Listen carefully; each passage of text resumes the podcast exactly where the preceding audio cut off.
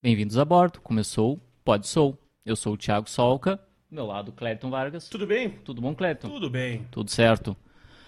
Ah, mais um, então. Mais um, né? Mais um. Estamos começando a ficar acostumados. É verdade, é verdade. Estamos acostumados e a cada dia, a cada convidado, conhecendo um pouco mais, aprendendo. Né? Exatamente, E exatamente. dividindo também, né? Com quem nos assiste. Com certeza. Antes de mais nada, quero deixar um recado aqui. Quem não é inscrito, inscreva-se aqui no nosso canal, vai ajudar bastante. E ahn, compartilhe, dê um joinha se gostou da, da entrevista, compartilhe com o pessoal e isso ajuda bastante o nosso canal. Cleiton, Sim, eu mesmo. vou deixar para você apresentar o nosso convidado, até porque Por quê? porque você tem uma certa história com ele, Ah, mas aí você me compromete assim na Ah, arrancada. uma Que história isso? profissional. Não, mas me compromete também. Me compromete mais aí. Que isso? Nosso convidado hoje é colega de profissão, é homem do rádio, tem uma história no interior e na capital. É muito inteligente, porque o cara é multifacetado, ele carrega outras pessoas com ele, além, Olha aí. né? A a van cheia, né? A Sim. Kombi dele vem cheia.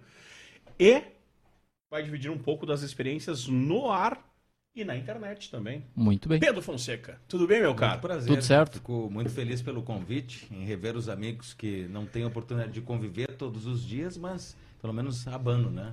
Tento pois ser é. simpático. Que máscara, hein? Mas é um prazer estar aqui com vocês e fazer parte desse projeto. Todo o sucesso do mundo. Muito obrigado. Homem de Caxias, criado em livramento. Isso mesmo, né, cara? Só nasci em Caxias Acidente de e percurso? voltei mais ou menos. e fui para Santana do Livramento, onde me criei, os meus primeiros 18 anos. Vivi na fronteira, fronteira da Paz, Santana do Livramento e Ribeira. E lá eu comecei a, a trabalhar com rádio já, desde criança, né? Começo a contar minha história agora já? ou- Claro. Ah, fica à vontade, Porque cara. saiu rádio, radialista gosta de falar. Vai, né, vai. Então, me interrompa. Tá, então tá. Diga. O, o amigo teve, eu sei, por isso que eu tô perguntando. Claro. Como é que foi o teu contato com o seu primeiro rádio gradiente? Cara, meu primeiro rádio eu acho que eu tenho a foto, cara, até hoje. É, na verdade foi- é, veio depois do Gradiente, ele já veio recalcitrado, né? No primeiro momento, meu primeiro contato com o rádio, rádio propriamente dito, foi num Panasonic com fita, que tinha duas fitas e tu conseguia reproduzir de um e gravar no outro. Nossa, era o né? top, hein? Era o top. E a gente conseguia ouvir rádio, enfim. Ah, esse. Ah, não, esse aí é mais antigo, mas isso não é nem rádio. Poxa, mas tu tem essa foto, cara? Nossa. Nem eu tenho essa foto. Corta O pessoal tá vendo ali? Tá. no 3. Essa aí, olha, tu te puxou. De onde é que saiu isso daí, cara? Teu primeiro contato com o rádio. É, esse aí eu cantava e gravava. Tem razão, cara. Foda, que surpresa mesmo, porque eu- esse foi o primeiro rádio que eu tive, eu já tava pulando etapas, que vinham com um microfonezinho e tu gravava nas fitas, né? Cantava música Eu acho que sim. e É, gravava. eu, sa- eu sei que vinha com o microfone e tu gravava, né? Isso, conseguia gravar, Sim. que era o eh, Cante. Era meu primeiro Era rádio, né? Com certeza. Era o meu primeiro rádio, acho que o nome. É. Não, eu tinha um nome em inglês na época, 80 Ah, bom, eu conheço a 90 versão, eu conheço a versão gradiente Sim. dele. É, mas tem, tem toda a razão, foi esse o primeiro. Por isso, quando falou em gradiente, eu disse, não, o primeiro já tá falando em vinil, tá calma. Mas, cara, esse foi o primeiro contato mesmo. Baita lembrança, gravava em fitas. E a partir daí, acho que foi o link, né, cara? Eu gostava, sempre gostei de falar, falava muito e, e já como em posição de locutor, né? Narrava futebol de botão, por exemplo, eu pra mim mesmo, né? Olha lá, o carinha foi, jogava assim, chovia no campo, tá? Desculpem. Cuspia assim pra fazer chuvinha, cara. Coisa de guri pra criar atmosfera, né? Sim. Mas era muito legal. Mas é, era inspirado em alguém? Cara, não. era- Alguma rádio que tu ouvia que Eu era inspiração ouvia- pra ser radialista? Cara, no- não, eu nunca tive essa questão de, ah, eu quero ser radialista. Acabou acontecendo ao natural, né?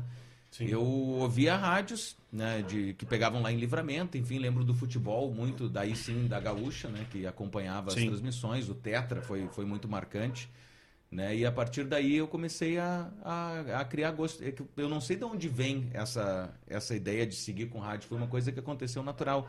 Eu gostava de música e comecei a ter o meu primeiro contato brincando de rádio embaixo de uma mesa de sinuca que meu pai tinha. Então eu ia pra baixo e tocava as fitas lá e falava, vai aí galera, curtindo o som de tal e tal, e tocava o play ali, eu e meus amigos, né? E aí depois a gente conseguiu, através de um amigo que trabalha hoje aqui na área de comunicação, até tá na Band hoje, é o Marcos Vieira, Sim. que fez o primeiro transmissor. Aí a gente foi pra Rádio Pirata. né? A gente Olha. Oh! Rádio Pirata. Alô, Dentel! Pro Dentel. É, e depois a Anatel. Mas é. E aí foi por curta distância, um quilômetro e tal. A gente aí fazia transmissão. E aí pegava uma quadra, assim, coisa pra, pra brincar. né? Comunidade, Quando- comunidade. quando- É. E era brincadeira. E aí comecei a fazer por aí. Aí pintou uma, uma chance de ir pra uma rádio, que foi Atlântida Livramento. Fui lá, matei a aula. Tá, mas, mas aí o amigo tá muito fazer- rápido. Calma, rápido. Não, calma, senhor, como calma, calma. Como é que foi Rádio Pirata, cara? Cara, a Rádio Pirata. Tinha nome? Tinha, se chamava Top. Top. Top FM. Excelente. Top. É, que tava no topo. Inclusive tomamos um xixo do Mr. P de pijama. Foi tomar, foi fazer um Ah, bafão. trabalhava? Não, ele foi. Eu, eu- Pegava o rabicho? A gente curtia, ouviu o programa do Mr. P. Ah, sim. E aí. está. Aí está, ok. Né? Tinha a música do YouTube, né? A trilha, enfim. E aí, cara, ele. A gente conseguiu. eh, Já tinha a transmissão da Top e a gente foi numa janta lá em Livramento, que ele foi antes do Bafão de Pijama. Ele fez uma janta para convidados e tal. Isso eu não, não tinha contato com rádio ainda nenhuma, só com a Pirata. A gente levou um gravador com fita e falou para ele: pá, a gente tem uma rádio pirata, tu pode gravar para nós. Ele pegou a fita, foi para um espaço assim reservado, sentou no sofá e falou um monte de coisa. Esse meu amigo até tem a fita. Vou ver se eu consigo Nossa. é, recuperar para ver o que, que ele fala, porque eu não lembro. Mas ele dizia, e, eu, e uma frase que ele dizia, cara, top. Não dá para ser top se vocês não são nada ainda. Top é topo. Top é algo que já está acima de tudo. Ah. Eu lembro que ele dava uma lição de moral, né? Nossa. Esbofeteava assim. Bah. Mas foi legal, cara. Pô, uma experiência com uma pessoa de rádio que Sim. todo mundo curtia e que eh, te colocou nos eixos, né? Na verdade, Mas isso a gente tá estrada falando que legal. ano? cara, isso daí 90 e poucos. Tá. É 90 e poucos. Eu era guri. Onde é que era? uns 14, Santana do Livramento. Não, não, não. Casa, quarto de casa, Aonde garagem, foi? é. Foi no Palácio do Comércio, um restaurante que tinha em Era cima lá da, em Ire- da a rádio? Em cima. Ah, não, a Pirata? A rádio, não, a né? Pirata era na casa de um amigo meu, na Silveira Nossa. Martins, no final. perto do Lanifício Albor, Albornoz, na época. Quase descendo os trilhos, na Silveira Martins. Sim, só falta dizer que a cor do prédio era cinza agora. né? Não, era branca. Mas era bem legal, cara. A experiência foi massa, porque era uma coisa de brincadeira mesmo. Botava as músicas ali, Sim. falava uma hora, duas horas. E tinha ouvinte? Cara, até o, eu lembro que na época duas pessoas entraram em contato, porque não tinha telefone, Sim, não tinha claro. nada, né? Só era na foto, ah, ouvi uma rádio pirata, tipo comentários assim da vizinhança. E a Ah. gente também dizia, olha, quem sabe tu ouve, ficava abordando as pessoas para ouvir. Sim. Foi muito legal, cara. Esse foi o, o primeiro contato, assim, é, é, oficial com rádio, né? Porque Sim. era frequência modulada, mas pirata, né? Sim. E daí, sai da pirata, segue aí aquela verve de, de fazer rádio, mas ao mesmo tempo o colégio e tal. E aí tinha rádio de escola, certamente. Com certeza. recreio era o DJ do recreio. DJ do recreio. Pra No Brasil ou no Uruguai tu estudou? No- eu estudei até a oitava série no Uruguai, segundo do Liceu. Aí Sim. eu vim pro Brasil que teve, comecei a ter esse contato O Brasil não é sério. Não é sério. e aí no, no- pe- perguntaram, tinha um projeto de uma rádio é, para escola e tal, se alguém queria participar e ninguém se voluntariou. Eu digo, ah, eu quero, o que, que tem que fazer? Sair cinco minutos antes e tocar música. Pô, Claro que, que quer, né? presente, Por né, que que eu preciso fazer nada? Às vezes tu vai lá na rádio, pega algumas coisas e tá. E foi a única que se voluntariou das escolas. Era no Instituto Livramento. E aí a gente começou Público? a fazer pub. É, não, não lembro se. Não, era privada já. Privada. O ensino público não deu muito certo. Fiz até Sim. o terceiro ano, apedrejei uma vizinha. Minha mãe ficou com vergonha. Isso aí. Não só eu, o grupo, mas encurtando a história. Sim, né? sim. Eu levei a culpa. Brigava, era uma coisa meio né, Sim. terra sem lei, na fronteira. Daqui a pouco eu tava, Pablo, meio perigoso. E aí, cara, a gente foi e acabou migrando pra, pra rádio, tá? E surgiu esse projeto, aí eu comecei pra rádio. E quando eu fui, me encantei. Me pá, uma rádio, né, cara? Uma rádio de verdade. Atlântida ainda tinha um nome forte. Gostava, tocava rock. E era da época. RBS? Não, era filial, mas ela não era da RBS. Ela era, tipo, pagava os Ah, direitos. filhadinha, Ah, aquela filhadinha. coisa. Mas era o nome Atlântida, óbvio. Era Atlântida, com, inclusive na transição da pirâmide pro Ada Angélica, né? Que brincava. E foi muito legal, né, cara? Porque ali que eu tive contato mesmo. Mesa Isso de botão com. Oi? Isso tu tinha que de idade já? Cara, eu ti- tinha uns 15 para 16. Na Atlântida. 15 para 16 na Atlântida. é. Bah. Fogãozinho Quase na 17. mão. Fogãozinho na mão, tive que aprender tudo. E lá, rádio do interior, tu aprende tudo. E só o curioso, né? Entrei e comecei a ir lá.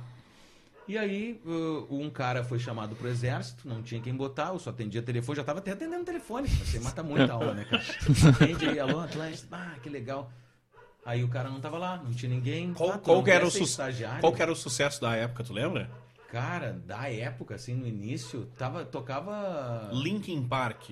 Lin- um pouquinho antes de Linkin Park. Linkin Park já foi um. Então, Red bom- Hot Chili Peppers. Red ser. Hot tocava, o Scar Tissue tocava Sim. muito, tocava bastante.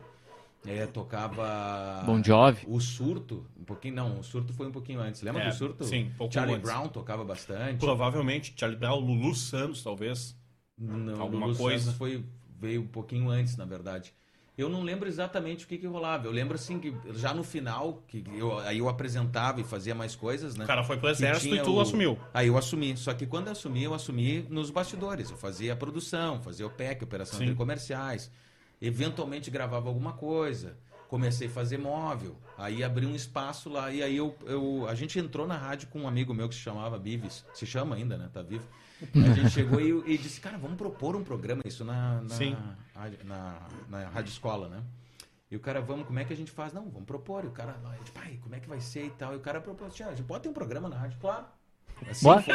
De primeira. Mas como? Obrigado. Vocês têm que vender 600 reais pra entrar. Eu digo, e era grana, né? 600 Nossa, reais. 600 reais? Seis Era mil muito hoje. dinheiro. É, mais ou Seis menos mil isso. hoje. Eu, cara, como é que nós vamos conseguir essa grana? A gente foi, eu e ele, pastinha, imagina, uns piá, né? Ah, a gente queria fazer um programa e tal. Conseguimos vender dois patrocínios. Deu 300, 400 pila na época. Tá, já é, já dá pra fazer. Podemos começar então. E aí a gente começou. A partir daí, aí tudo acaba acontecendo simultaneamente, entendeu? O cara saindo, eu entrando e, e, e tomando corpo essa ideia de, de fazer a, na Atlântida, né? E aí depois assumi a locução e eu fazia, fiz tarde, fiz noite, fiz madrugada, fazia operação pra galera. Era fome por rádio, né, cara? Sim. No interior não tinha nada o que fazer. Era adolescência. 100% local ou tinha rede? Tinha rede. Durante o período da tarde tinha até o episódio da arma na cabeça do Márcio Do Paz. Márcio. Eu tava ao vivo lá. E foi um choque, porque tinha uma, uma, Tu tinha uma lista Tu imagina seguir, né? numa, época, Nossa. numa época que não tinha rede social? Pô, Bah. Era, rádio era, era o- aquilo ali que tu tava ouvindo, não tinha nenhuma outra cobertura, né? Não, e o mais legal era quando tinha a Voz do Brasil que as coisas acontecem, pra te ver como era legal, né? Tinha a geração que se chamava. Tu deixava a Voz do Brasil, que é transmitida por uma outra rádio, ou se tivesse satélite da Rádio Brás, né? Fazia. E aí tu eh, tinha uma geração da Atlântida Porto Alegre. E tu dizia, ah, vamos gerar a música tal, tá começando na programação amanhã. Aí tu gravava em MD Sim. Bah, e colocava, introduzia na programação. Depois das oito já podia botar, né? Na Sim. programação. Era muito legal, né, cara? Essa questão da, da mágica do rádio que rola no- nos bastidores. nos bastidores, backstage. Total, e comercial, aí tudo era uma hora de geração. O cara Porto Alegre falando conosco. E eu lembro que foi bem na entrada do Potter. Ele estava entrando e eu estava na Atlântida quando ele entrou para para Sim. MBS, que hoje ele tá macro lá, né? Sim. Mas foi, foi muito legal, foi nessa transição. Aí depois eles iam virar Band, e aí eu já queria vir para Porto para fazer faculdade, enfim, aí foi para Band, eu não curtia muito o estilo, era mais pela música, né? Sim. E aí eu vim pra cá e aí mais ou menos em... ah, fui em dois planetas, né, com crachazinho, backstage, 16, 17 anos. Funcionário, né? Funcionário da lojinha. Conheci, Funcionário da lojinha. Claro, conheci, adorava o Charlie Brown, conheci o Sim. Chorão. Lembro que eu me apaixonei pela Siang. Lembra da Siang? Sim. Lindo, olhando, pá, era muito bonita. Mas é olhos de guri, né, cara? Outra visão. Mas foi, foi uma experiência fantástica, né, cara? Só que Pra era quem não sabe, o Pedro é um roqueiro por essência, né? Que por e, si na época, muito. e na época era uma fase que o rock brasileiro vivia muito forte, muito, né? Muito Sim. forte, com certeza. E a camiseta que eu coloquei foi em Ó, em Uma homenagem, homenagem ao homenagem, Pedro. aí. bacana, que bacana. Muito obrigado. E a gente começou aí com rock, mas numa fase mais à frente com a Rádio Putz Grila, né? Sim. Tá fechando 15 anos esse ano. Bah. 2020, 15 anos. 15 anos. Já é uma, uma mocinha, como eu brinco. Sim. Porque tem vida, a gente se apega, né? Claro. E aí ela, ela segue, viva na nuvem, né? Mas agora sem, com a pandemia, sem estúdio, enfim, tá, Sim. tá meio escanteado. Mas a essência coitadinho. segue, claro. Mas segue. Aí, o cara de livramento, radialista pirata, depois rádio comercial, o Atlântida, pô, É. um peso, né? Peso. Um puta peso, diga-se de passagem, né? Pra início de carreira. E aí pensou, vou meter o louco e vou pra Porto Alegre ou Cara, foi aí- algo planejado de vida Não, mesmo? eu- Ir pra capital, tinha uma- estudar e tudo mais. Não, na verdade, uma amiga minha que trabalhava inclusive na Record, na época na Pampa, né? Que é a Bianca Zucchetto, foi repórter por muito tempo lá. E tinha familiares eh, de Santana do Livramento, me dava com o irmão dela pela Atlântica. Ela disse, pá, tô fazendo, vou começar um curso, fazer faculdade e tal. E é um curso novo, na Ubra e tal, é o tecnólogo em rádio. Digo, bah, me interessa, porque eu não queria fazer outra coisa, eu queria rádio. Sim. Só que aí tinha um período para começar o curso. Eu vim para Porto Alegre e eu já tinha marcado a FEPLAN para fazer. Aí eu fiz FEPLAN, que é o curso para os locutores, tirei meu registro. Na e época, tal. FEPLAN, FEPLAN, né? FEPLAN ali na Ipiranga. FEPLAN, do, FEPLAN. do estado, né? Exatamente. Que hoje é o CIP, né? Isso, Outra isso. coisa. Mas na época era, era a FEPLAN ali na Ipiranga. Sérgio Reis? Sérgio Ex, fantástico. E o Augusto na mesa. Sim. E aí, cara, aí ah, expandiu meus horizontes, né, cara? Aprendi muito na, na FEPLAN.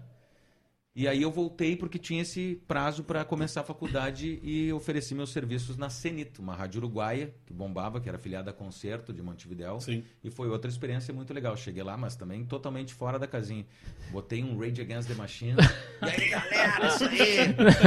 Eu digo, eu- eu nem, nem me dava conta se estava agressivo ou não, mas muito. Eles tocavam Madonna, né? Era outro Sim. clima.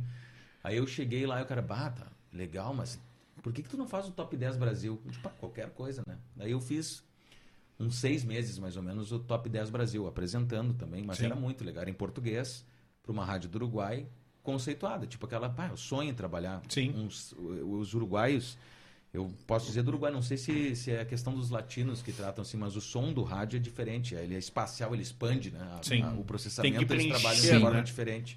E aí é uma porrada, o som é. vum, Tu ouve o volume, assim, né? De, de tamanho, né? Legal. Aí, e aí foi Tem peso, tem peso. Tem peso.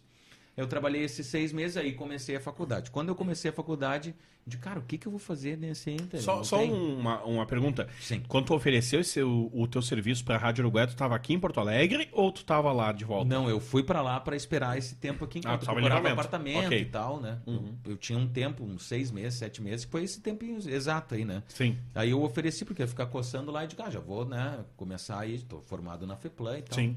E aí eu fiz esses seis, seis meses, sete meses mais ou menos. E aí foi uma experiência fantástica, né? Em outro país, né? Conheci os caras, gente finíssimos, Claro. todos eles, né? E depois eu vim pra cá e aqui criei a Putz Grila no início. Aí logo que eu vim, eu disse, cara, como é que eu vou fazer pra trabalhar em rádio? Não sei. O que, que nós temos hoje? Internet. Pá, mas internet de escada na época, né? Era Bah, muito, é. cara, muito difícil. Isso E ninguém 2000 tinha e... informação. Pá, de eu- 2006, 2005, Ah, 2006. Recém as DSL, 256 chegando. tá che- tava BR chegando. Turbo. Tava chegando. BR, BR tudo. Virtua. É. E aí, E cara, acabou. e aí começou e ninguém tinha informação sobre isso, né, cara? Eu fui consultar e encontrei através do Inamp, que tinha um servidor que era o Shoutcast, que tu conseguia transmitir. Shoutcast. Só que caía. Cada vez que tu conectava, tinha que buscar o IP novo. Bati de novo aqui, desculpa. Tinha Pode que- levantar se quiser levantar um pouquinho. Aí e- e tinha que estar mudando toda hora, né? A questão do IP e divulgar pra galera. E era o MSN. Pá, quem incluía ia incomodar. E tinha limite. Mas a gente foi meio na sobrevivência, assim. Sim, foi tateando lá no início na hoje em dia para hoje em dia tu compra um serviço já te dá tudo pronto, Já só sobe vem as músicas, tá lá, tua rádio Uma tá, caixinha de tá online. Antigamente Mas não, tu tinha que goteira. saber, tu E tinha que ir atrás. E panfletagem, pá, foi. é, me acrescentou muito, saca? Até Sim. tu conseguir. Porque não, rede, social era Orkut, né, cara? Até Sim. tinha comunidade, mas para te consumir e gastar dados. não 2006, existiam 2006 praticamente, né? recém o Facebook estava sendo criado nos Estados Unidos. né? É, não, não tinha. Não YouTube tinha também estava nascendo. Quando dava 10 ou 20, a gente comemorava. Sério. Foi muito legal. Aí eu tive o tino, pá, o que, que eu vou fazer? Vou buscar sites que fazem, que, que colocam acervos para download, que hoje nem, nem pensa nisso, que é crime, né? Sim. Na época não tinha Isso tinha dentro das comunidades do Orkut. do próprio Orkut. É. E aí a gente fazia tipo uma rede, assim, pá, tu nos transmite, a gente manda um alô ali, bota um, um spot e rolou e as coisas começaram a fluir, né? Nesse sentido. E as músicas baixava do casar ou tu Muitos anos casar, muito Emule. Ares, Emule, Lemon. Napster. Pegamos um Napster. pouquinho do Napster até ser processado pelo Metallica, né? Sim. E aí caíram fora, levaram um rim. Casar tinha muito vírus, o Ares... Eu ia dizer, tipo, quantos quantos vírus de- baixou no ba- baixava bastante vírus. E quando Mas- tu botava pra baixar e ficava algumas horas e dava incompleto. Ou, Ah, ou tu baixava a música pensando que era música e era outra coisa. Que sacanagem. Não, cara, vocês, não sei se vocês receberam um, um cara que era tipo um paulista que dizia, e aí, rapaz, você que tá baixando musiquinha MP3? Nunca pegou? Não. Cara, eu acho que era no Ares, que era direto. Ele xingava, olha só, eu tenho um recado pra você. E ficava, vai tomar no teu. E, e xingava full, né? E aí terminava, ah, para de baixar essas musiquinhas MP3. Era muito engraçado, só que, Que só ouvia música quando baixava, né? Sim. Sim. Isso, discado, né? no, no tempo do, Depois as duas no sábado e a madrugada, né? E o domingão, né? E o Domingão da Domingão, família. Claro que era um pulso único. E não podia tirar o telefone do gancho, né? Senão já era. Eu- essa história do pulso único.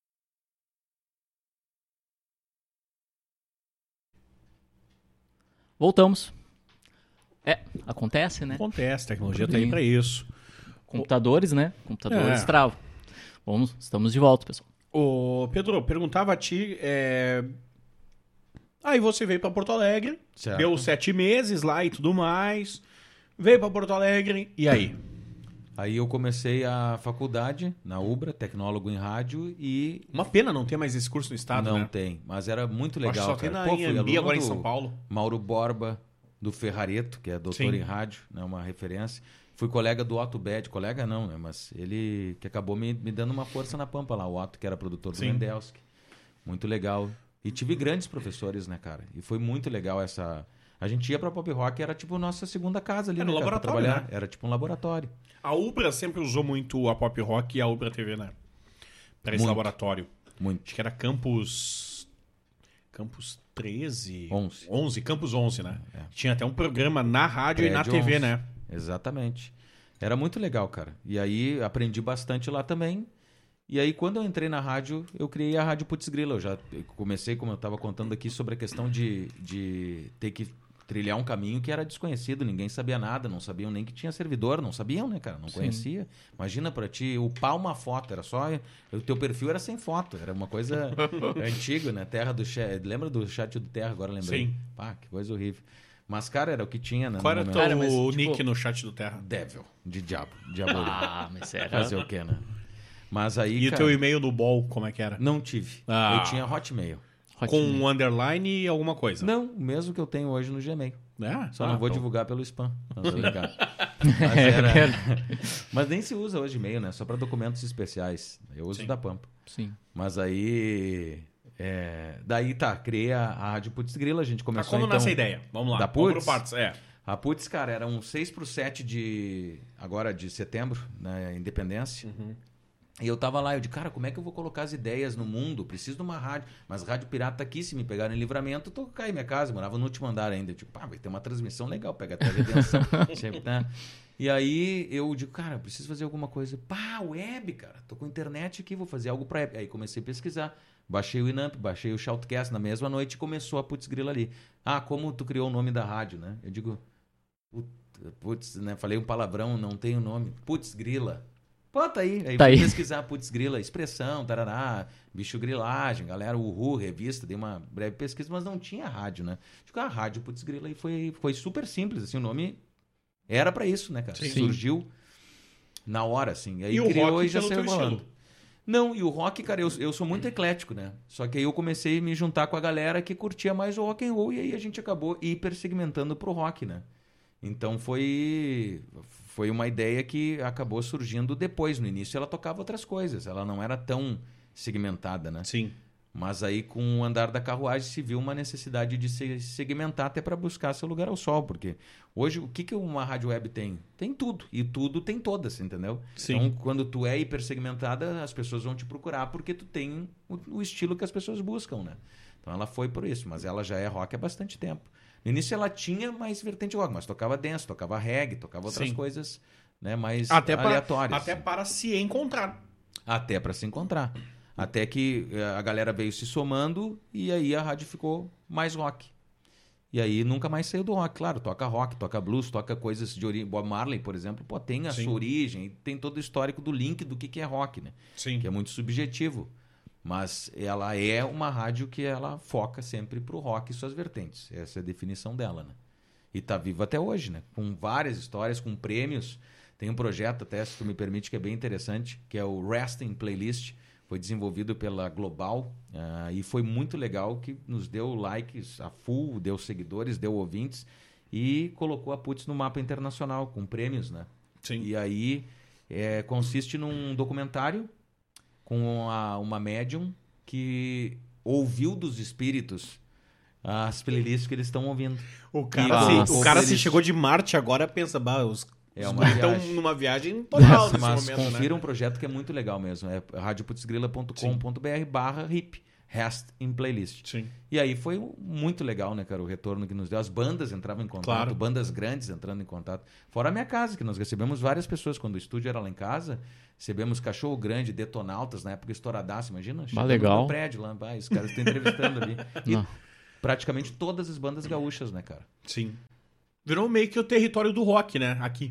Virou. E foi muito forte. Foi E vocês tinham uma das concorrente, primeiras, né? No FM que era Ipanema. Teoricamente era a tua concorrente. Teoricamente, teoricamente, né? Mas aí que tá o grande quê da questão, né, cara? Ah, foi pela Ipanema que eu me inspirei, né? Porque ela era Claro. uma rádio que era muito fantástica, né? Em termos de, de, de música, assim como a Fluminense do Rio, por exemplo, né? Foi um, um marco para cá, para o sul, a Ipanema. E aí, claro, a gente bebeu nessa fonte. Tinha muita coisa que tocava legal de lá. Só que eh, nunca foi a pretensão concorrer, né? Sim. Só que acabou levando com. Eles fizeram uma campanha, uma época de tocar umas músicas nada a ver, e a gente pegou o link e diz: ah, rádio que não te engana, e entrou, tipo, no marketing de guerrilha, botando lambe na cidade assim, ah, escute Sim. a Putz Grila e coisa. Foi uma ação Foi um bem corajosa, bem legal, legal, uma né, tarde, uma manhã, uma tarde inteira Foi. tocando um sertanejo, praticamente, né? Exatamente. E aí a gente usou, né, pra fazer o. Sim. a dar essa resposta e teve um resultado super positivo. Teve algum momento que tu pensou, valeu, putz, mas hora de partir? Cara, no momento ela tá, é, tá toda online, tem apresentadores online. Ah, nunca foi porque é que no momento tá difícil as, as coisas, eu não tenho tempo hoje, né? Sim. Mas a minha ideia é no futuro desenvolver um projeto e, e, e colocar o que eu não consegui fazer antes, né? Que eu era muito do, do deixa viver, era muito por ideologia do rock, né? Nunca pensei como negócio, sempre pensei, pá, o meu trabalho é o meu ganha-pão, a Putz é a minha válvula de escape. Sim. Então eu, eu curti, a gente deu espaço pra muita banda, cara, fez muita coisa louca, assim, de receber banda grande, tipo, quando a gente teve um bar também, né? E que Ah, foi é? ali na Lima e Silva, dentro da Buda que ri. Pô, e foi um- uma fase fantástica. Legal. Muito legal. E aí a gente recebeu lá Velhas Virgens, a gente recebeu a galera é, de bandas assim a nível nacional, Made in Brasil. A gente fez um show da Made aqui em Porto Alegre, inclusive estamos devendo com isso. Mas tá de boa, a gente já conversou com eles sobre isso. E Carnê. foi. E, carné. E foi muito legal, cara. É, tem, a, a Putz tem muita história bacana pra contar. Não, cara. legal Ele mesmo, Levaria um programa inteiro. Até porque é uma vida em 15 anos, né, cara? É. Teve um grande projeto do rock que ajudou muito vocês, que foi o Radar, né? Na TV, que era a cena rock Nosso na TV, né? grande parceiro, com certeza. Inclusive o Domício Grilo participou, apresentava programa lá na rádio. Uma época apresentou. E foi a primeira a abrir portas para nós assim na TV. Nos colocou no mapa com uma matéria dele lá em casa, no primeiro Sim. estúdio da rádio, né? E aí ele fez, até tá até hoje disponível no, no YouTube e mostra, né, os computadores com tubo, a mesa gigantesca até, e acontecia, mas é, foi uma época muito legal, cara. Muito bem vivida e muito rica, assim. A cultura tava efervescente aqui, né, cara? Então a gente colocou e deu espaço para muitas bandas que bombaram. Sim. A pergunta para o corte deste canal. Ok, o pessoal agora Tá. vinheta assim Hum. também, né? O rock morreu? Eu acredito que não. O rock se reinventa, né, cara? Não, não, não tem como matar um estilo. Claro, aquele rock antigo que a gente idolatra, vou colocar aí entre 50 e 70, ele foi repaginado. Tu não vai encontrar aquilo ali, porque a música é dinâmica. E essa foi uma pergunta nossa de várias épocas. Tinha um cara que, que apresentava o programa e volta e meia aparecia lá, que é o Roberto Jacobascos, inclusive. Um senhorzinho de idade que sempre perguntava, chegava com o cara, é que é o rock pra ti, cara? ah, e aí os caras falavam uma tese, né? Sim. Inteira. E perguntou isso pra gente que toca a vida inteira. Até a gente organizou um evento pra falar sobre isso. Participou a Cida Pimentel, participou o, o Domício, participou o, o Petraco da, do TNT, participou pá, uma, uma galera de música assim da, da, da cena gaúcha, né? Do Bluegrass, tinha um outro integrante que participou também, o Bluegrass porto-alegrense. E foi um papo super legal, muito rico. Até eu tenho esse áudio inédito. Nós nunca, a gente transmitiu ao vivo, mas nunca foi para web. Sim. E na sequência a ideia é, agora com os 15 anos da rádio, que fecha em setembro, é começar a explorar esse material que está aí na gaveta. O Tem acervo, muita coisa, cara. o Tem acervo. acústico, nós temos um acústico Putz Grila com, desculpa, Bideu Balde, gravado no estúdio da Putz. Ah. Só nós temos esse material, foi gravado Sim. lá. É, temos com Pata de Elefante, temos com Apanhador Só, temos com Jingle Bells, temos, estou só citando as que, Sim. que me vem, são tipo 20, 30, né? E tudo isso, boa parte está engavetada, né? Desse material. Não, é legal divulgar esse material, esse encontro, porque sai daquela tese de fazer encontro dos é, falando de rock para roqueiro. Bom, isso todo mundo já sabe, tem que fazer, tem que fazer quem não conhece tá ali. E divulgando e publicizando, quem não manja muito vai ter acesso, né? Isso é bacana. É, se o rock não morreu, por que, que o rock não é ouvido ou não é comercial hoje no Brasil? Porque eu acredito que não tenha pessoas que inve... hoje na minha concepção ela o, o rock foi substituído pelo rap. É o que eu consigo perceber da cena. Por quê? Porque o rap te dá voz. O rock era muito mais de rebeldia uma coisa que estava entalada e que tu precisava botar pra fora a, a tua fúria aquela questão de tu ser né viril vamos Sim. colocar assim. E o rap tu faz isso hoje né? E de uma maneira que a tecnologia te permite tu não ser um cara que eh, toca uma guitarra full mas tu tem um sampler que Faz que isso. faz isso em casa, né? Então sozinho tu bota uma batida, faz um rap, uma letra animal. E na época não. Eu curto quando eu, eu- claro, tenho- é difícil falar do rock porque é muito amplo, né? Claro, Eu gosto de vários estilos, desde o mais pesado ao mais sujo ou mais até leve, né, cara? Mas no, no que eu consigo perceber é o rap e o funk como ah, do- dois movimentos que crescem e tá aí, né? Até o sertanejo. O sertanejo é o rock de hoje, né, cara? Fala de guampa, traição, e o cara falava lá atrás, bah, ah, ah, pode fazer uma analogia com a mina, com ah, perdiu, aquela Sim. questão legião, por exemplo, Sim. né? Aí depois o cara fala sobre trago. Sexo, drogas em rock and roll. Sexo, drogas. O que, que é o funk? O que, que é o sertanejo hoje? Mais ou Sim. menos isso. Eu não consigo, eu não acho legal, não, não é porque eu acho que acabou indo para um outro lado. É, mas se equipara, né? Se tu for ver friamente assim. Não sei se eu consegui ser claro nessa, Sim, muito, nesse muito nó. claro. Porque a gente olha, por exemplo, nos últimos 10 anos, vamos botar assim. é, a gente pega. Hoje tem o Spotify, que é um grande medidor, tem o Deezer, tem o YouTube, tem a Crowley nas emissoras de rádio. Tu não pega nos últimos 10 anos uma música de rock nas 20 mais executadas no país. Mas isso é uma coisa Brasil. Se tu olhar as 20 mais da Argentina, tem 12 rocks daqui a pouco. No Uruguai tem 8 rocks. Mas o Brasil não. Pô, é um país de 220 milhões. Parece que o rock é. tá morrendo com as pessoas no Brasil. Sabe, o rock vai envelhecer como um senhor roqueiro, falece e o rock vai junto. É a impressão que eu tenho Sim. de fora. Se tu pegar, por exemplo, a 89 Rádio Rock em São Paulo, pô, a audiência, pela quantidade de pessoas que curtem rock, deve- deveria ser muito maior. E não é. Mas aí, Sabe? E aí eu fico pensando, pô, o rock deixou de ser comercial até certo ponto e por isso que ele tá morrendo? Ou é impressão só? Porque Não, não quem é. consome rock, ele tem uma outra vertente, ele busca lá ouvir rock. Eu acredito que tem, são duas coisas diferentes. O rock, na verdade, eu eu curto o rock antigo. tá? Sim. Gosto de coisas novas, mas eu curto mesmo é ouvir, pá, meu Led Zeppelin, meu Deep Purple, meu Rush, sei lá, Sim, o que tu sim, quiser sim. ouvir. Os Rolling Stones, por exemplo, que inclusive provavelmente figurem nessas listas aí da, da Argentina, porque lá eles tu, tu segue consumindo essas músicas, né, que tem nas plataformas. Eu acredito que o que da questão tá em tu abrir as portas, como a Putz fez, para bandas novas.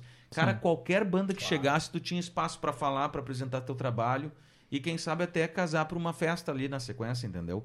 Foi assim que a gente conseguiu, dando espaço para outras pessoas. Só que tem gente que ouve pouca. Pois porque é. não é de interesse, tu, tu, tu, tu quer o que tá bombando, tu não, não E- quer e- ouvir teve- uma coisa nova E teve essa entendeu? história do, do, do abrir portas é interessante porque os cenários também abriram portas para outras, outros Exatamente. estilos. Por exemplo, Porto Alegre era uma capital rock. Uhum. e abriu porta para outros estilos e eles tomaram conta. O sertanejo é o negócio Sim. mais ouvido em Porto Alegre. Com certeza, ponto. no Brasil, né? No Brasil, mas vamos, vamos, vamos regionalizar, tá? Uhum. Aí tu tem a leitura, pelo menos o, quem tá nos assistindo, de que o Rio de Janeiro é o samba, o pagode, que é da sua essência, o cavaquinho, a roda de samba e tudo mais, lapa. E aí tu vai olhar o Ibope das rádios mais ouvidas há anos e é uma rádio gospel. O público é gospel. Como tu vai a Brasília e lá o rock se mantém. Mesmo estando ali ao lado de Goiás, de Mato Grosso, daquela região que. Os estados mais ao norte, que escutam agora as variações, as derivações de sertanejo, com forró, com piseira, aquela coisa toda. Mas o rock se mantém. E se tu for pensar, é um estado que não tem praticamente nativos, né? Um Sim. distrito que não tem nativos, que tem gaúchos, tem de todos os outros 26. Então, por que que lá mantém o rock, né? E nos outros estados ele foi perdendo força. É um negócio que eu não, eu não consigo achar uma resposta. É, uma pergunta interessante, cara. Não saberia te responder assim de bate pronto, mas, por exemplo, o rock tu consome muito mais através de aplicativos, como tu bem disseste, ou através do YouTube, do que tu, porque o que que eu penso assim, o rádio hoje, cara, eu tenho opção de ouvir as músicas que eu quero. Claro. E eu tenho a matemática ao meu favor, que é através do algoritmo. Ah, eu quero ouvir Spotify, ou Deezer, ou qualquer outra plataforma, ou agora o Google Music, que tá bem Sim. legal também. Eu clico ali e ele vai me dar uma seleção que dificilmente ele erra, porque ele é baseado nas escolhas que eu fiz, cara Sim. vai dar, só que cansa. Chega uma hora que tu diz, tá, ouvi todos os meus playlists, quero algo novo. E aí que entra a questão, mas tu entende a faixa como ela diminuiu? Tu tem as tuas músicas favoritas e ela vai te apresentar, toda, todo momento vai te né, Repetir pifar uma, uma música ali na cara. É difícil tu competir com a tecnologia.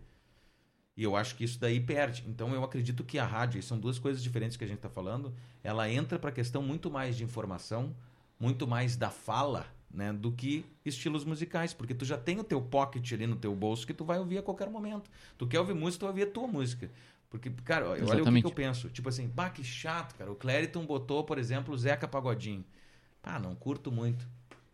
Ela me, me afastou, em vez de me, me somar. Eu não gosto de Zeca, eu gosto de Rolling Stones. Ah, Sim. vou ouvir minha música, vou botar meus Stones a hora que eu quero. Quero ouvir essa música agora. Em looping. Em looping. Sim. Sim. É o mesmo que rádio. Por que, que eu vou acordar às 5 horas da manhã para ouvir o Clariton se eu posso ouvir depois o podcast que o Clariton apresenta? Por exemplo, tá? Claro. Eu acredito que, inclusive, esse deve ser o futuro, né? Eu, eu ouvi a hora que eu quero. Eu, eu penso até assim, é uma certa petulância. Ah, o cara acha que eu vou estar 5 horas da manhã para ouvir ele. Eu te escuto porque eu preciso saber aquela informação naquele momento. Ou seja, estamos voltando nas devidas proporções ao passado que tu tinha uma identificação com a pessoa e não com o veículo. Depois Sim, também, também. se passaram, a gente começou a se identificar com o veículo. E hoje a gente volta às pessoas, Com porque aí a certeza, gente sim. quer ouvir o Pedro da Fonseca. Com certeza. E eu vou ouvir ele a hora que eu tiver disponibilidade, vai ser no meu almoço, no meu janta, indo pra casa, indo pro trabalho. Eu então a gente voltou sim. ao passado com tecnologia. Tem toda. eu Acredito que sim. Porque tu procura as pessoas que tu quer ouvir, cara. Tu não tem Sim. mais tempo pra perder. Sim. O teu tempo tá curto. O dia de 24 horas ele tá muito curto. Tipo, eu per- percebo isso primeiro, eu trabalho dois turnos, né? Quando eu chego em casa, eu quero ser objetivo, quero ouvir o que, que eu quero, quero ver o que eu quero ver. Não quero dar chance de ver um- alguma Que que coisa que consome? não. Cara, hoje tu diz Tirando que o álcool. termos- Nem tenho bebido mais, cara. Tô bem tranquilinho. Não, Eventualmente um comunicação. vinho, uma cerveja. Cara, de comunicação eu consumo muito esporte. Eu gosto de esporte, porque eu trabalho seis horas diárias com notícia. Então eu tenho um mundo na cabeça, né, cara? O que passou Sim, no. Quer desligar disso. Todos os dias, quero desligar. E de manhã eu, eu trabalho com, com bobagem, com sacanagem, Humor. com brincadão, com, com humor. Entretenimento. Com entretenimento, exato. E aí, de noite, eu quero saber do meu time, quero dar uma olhada de como estão as coisas Sim. ali. Gosto de futebol, gosto de esporte. E séries, cara. Em resumo, é isso. Só que é uma coisa bem aleatória. Tem dias que eu quero ver alguma coisa mais violenta, às vezes mais de humor. Não, mas, mas eu te pergunto por isso. Da, da questão da escolha. Por exemplo, a série, tu vai ir direto no que tu quer ver. Ponto, Exatamente. acabou, um abraço. Agora, o esporte é. Ou tu vai no segmentado, que é aí a rádio identificado, o canal identificado com o clube que tu torce. Ou tu vai cair na vala que é os dois, os três, os cinco, os dez clubes Sim. ali e esperar o momento de falar do teu time, né? Sim. É, de esporte eu consumo pessoas que falam sobre o meu time. Sim. Vou Ponto. objetivo. Tem vídeo novo, pá, dá pra ver? Não. Então já deixa agendado quando eu chegar, quero ver esse. Ou no transporte, às vezes estou lá, pá, vou dar uma olhada pra ver o que, que tá rolando. Sim. Mas com a tecnologia. Com a tecnologia. Porque senão o que, que acontece? Por Que exemplo, aumentou exponencialmente nos últimos 10 anos, né? É, É, é, tipo, real. Os Mas, cara- A última década foi Mas esse praticamente. aumento, um- aí eu te pergunto porque tu é o cara que manja disso. Aumentou também porque melhorou a nossa infraestrutura, né? Com certeza. E as novas tecnologias que foram sendo criadas ajudaram a, a pulverizar tudo, todas Sim. essas, essas coisas que antes era um pouquinho mais difícil de, de se conseguir acessar. Claro. A gente foi e agora a gente volta no assunto. Certo. Beleza. Aí tu chegou na capital, beleza, estudou, fez a Uber e tal. E como chegou no rádio da capital? No rádio No tradicional. rádio tradicional. Pintou uma vaga na Pampa lá, de manhã. E foi o meu amigo André Bresolim, que foi meu colega de aula, que disse: Ó, tem uma vaga lá e tal, para operador de áudio. Digo, bah, que legal, topo. Sei mexer em mesa, quero entrar, né, no, no caminho. Importante no, entrar. no veículo, importante entrar. Aí eu sentei pra esperar, cheguei 6 horas da manhã lá, pá, 6 horas, cara, cedo, tá, mas era guri, né, tava Chegou às seis na Pampa. 6 da manhã. Tá pra entrevista tinha- ou- Não, sei, chega às 6 horas lá. Então, 6 horas tava lá. Aí tava passando o Otto Bed, que era o produtor do Mendelski. E Até disse, hoje. Oi, e aí, cara, como é que tu tá? Pá, ele era professor lá, e, na verdade ele era operador da Ubra, né? Sim. O que que tu veio fazer aqui? Eu digo, não, me chamaram pra, pra fazer um teste na mesa. Então, não, cara, tu vai ficar no meu lugar aqui de produtor. E aí o cara me abraçou e disse, não, vai aqui. Aí eu já disse, não, quero esse. Era o Marne Barcelos, saudoso, Saudoso, querido, Marne. amigo. Pá, gente finíssima, né? Um paizão. Que era o diretor da rádio. Disse, não, então tá, ele, pá, beleza, oficializou, fiquei ali. E aí eu comecei a aprender um pouco. E é engraçado essa, essa entrada, se vocês me permitirem Vai, contar. Claro. vai tranquilo. Cheguei e fiz o, o teste lá, tá, o cara me mostrou e disse, tá, semana que vem eu tô saindo, tu fica aí, tá, assumi, beleza, tá. Sim. Aí ele me, me explicou como funcionava o programa da manhã, que ia ser, o primeiro era, era o Marne Barcelos, só em AM, tá, gente, nós estamos falando Sim. de 15 anos atrás. AM 970, né? Isso. 970. A, a Pampa entrando no ar com Marne Barcelos das 6 às, às, às 9, primeiro momento. Não, das 6 às 8 era ele e o Vitorino fazia uma hora. Eram bem os dois jovens ainda, né? E tinha o Fá Brasil, não sei se chegou a conhecer, que era um locutor só de notícias. Eu digo, pá, que legal, né, cara? Então o Marne noticiava lá, falava o que tinha que falar e ele entrava, oferecimento, tal coisa. O cara ganhava só pra falar isso, Nossa. cara. Pá, que, que chique, né? De 15 15 oferecimento. E só falava a mesma frase, porque era um É o patrocínio. mesmo cara que é pago na Jovem Pan pra dizer, repita. Pode ser. É, só que hoje com a tecnologia É seria um pouquinho mais mais. barato. Mas enfim, era ele ao vivo ali. Daí ele ficava lendo o jornal e tal. E quando chegava, oferecimento, né? Era sempre assim, com o Mário. Tá. E aí vinha depois, na sequência, era o Vitorino, também tranquilo. E a Beatriz Fagundes a partir das não, nove. tinha mais o Mendelski nessa Não, época? Mendels que foi a semana que ele saiu. Ele saiu Ah, ele fora sai, e ele improvisaram sai, eles claro. dois. Depois entrou o Flávio Carasco, eu trabalhei com ele Sim. também no rádio e na TV. E foi muito legal, né? Foi um- o Sim. último produtor dele, enfim, e também tem Aí muitas histórias. contou da história do, Toda, da isso, comunicação pá, tá gaúcha. louco. né? E aí, só pra concluir. Aí eh, a Beatriz, tá, tinha que separar. O que, que eu tenho que fazer, né? Ah, não, tu só separa as coisas aqui, atende o telefone, anota e lê no ar. Eu digo, tá, tá tranquilo, né? Sim. Aí, primeiro dia, pós saída do. Com ele, tava tudo maravilhoso. Me explicou, eu digo, não, beleza, anotei tudo ali, né? Primeiro programa, sucesso. Ah, tá, tranquilo. Segundo programa, tranquilo. Chegou a Beatriz. Com o que, que eu vou abrir hoje? tipo, Tia, não tenho. O que, que eu vou ter que separar aqui?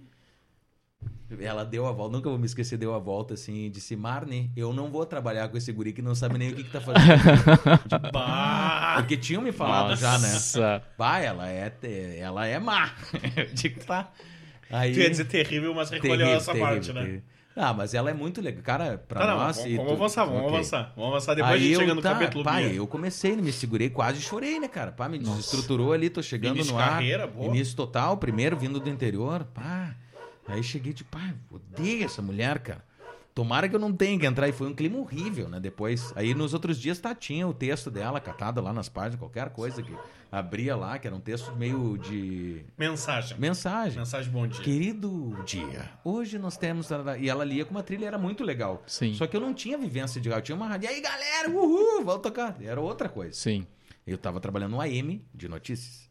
Tá, e aí ocorreu isso daí, eu fiquei todo errado, né, cara? E eu digo, pá, o que, que eu vou fazer? Bom, e aí aos poucos as coisas foram acontecendo. Comecei a entrar mais. Já no terceiro dia já era um doce, né? Mudou muito e aí nos abraçou como filho, né, cara? Foi fantástico a parceria que a gente fez ali. Cresci muito, porque tratava desde ufologia, numerologia, é, tudo, tudo que Geologia. Geologia, recebi ET, recebi espírito, recebia. Pedro, como foi entrevistar o ET Bilu? Ele não foi, né? A gente recebeu os, a gente recebeu os, os seguidores do ET Bilu e comemos a ração que o ET Bilu comia. Comemos, vírgula. Não, eu não comeu, comi, eu joguei no comeu. chão. Fomos colegas, né, inclusive. Mas nos deram tipo uma ração assim de cara. Isso Essa é a de comida do Bilu. Que que eu vou- como, como não come isso daqui? Eu vou contar, Bilu. eu vou Nossa. contar a Aí eu cortei um pedacinho só pra não. O ET Cara, Bilu, ele- qualquer coisa, cara. Ele Que perigo. mandou os representantes, né? E aí levaram um CD. Cara, não dá pra acreditar. O rádio às vezes passa por umas mentiras. Levaram um CD. Neste CD, o ET Bilu gravou uma mensagem pra vocês. Eu não lembro Não. dessa O ET parte. Bilu tava no Gugu, É, no Celso bombando, tava na Record. bombando. A Record botava Sucesso. todos os dias ET Tu Bilu lembra no do. ET Bilu? Eu que era só lembro. uma luzinha que Que era, é, levar as pessoas para o caminho da humanidade, um negócio É. assim, né? Não vou É. lembrar. Beleza. Eduardo Bru. Play. ET Bilu. Aí entra um áudio assim, ó. Bom, pois bem, vocês ouviram o ET Bilu desejou um ótimo dia. Ninguém ouviu nada, cara. Ai, cara. Não, o ET Bilu meu falou um ótimo dia que vocês vão pro caminho da felicidade, áudio, não sei não o quê. E nós sentávamos, é, Pedro e eu um à frente um do outro, assim, né? E a Beatriz na ponta da mesa e nós, cara, se rir na cara agora dessas pessoas aqui, acho que a Bia nos demite imediatamente. Cara, Não, não, vai. ficar sério. É, não Numa tem. entrevista com o ET Bilu, cara. Não, mas Tem que ter força, foi- tem que ter foi força. antes da gente receber o piloto de disco voador, né? Esse eu tenho até na internet, bomba, cara, que é o Hariza Ar. Foi uma experiência fantástica, porque o cara ele lembrava ele cantava, contava com riqueza de detalhes, cara. E as pessoas perguntavam, ele respondia. E tem muitos seguidores, cara. Tu, se tu for, se tu gosta desse assunto, a galera procura na internet. Até tem hoje, né? tem as- aquelas pessoas que tratam do Sim. místico e tal, que falam sobre o, o caso, cara. E foi no nosso programa.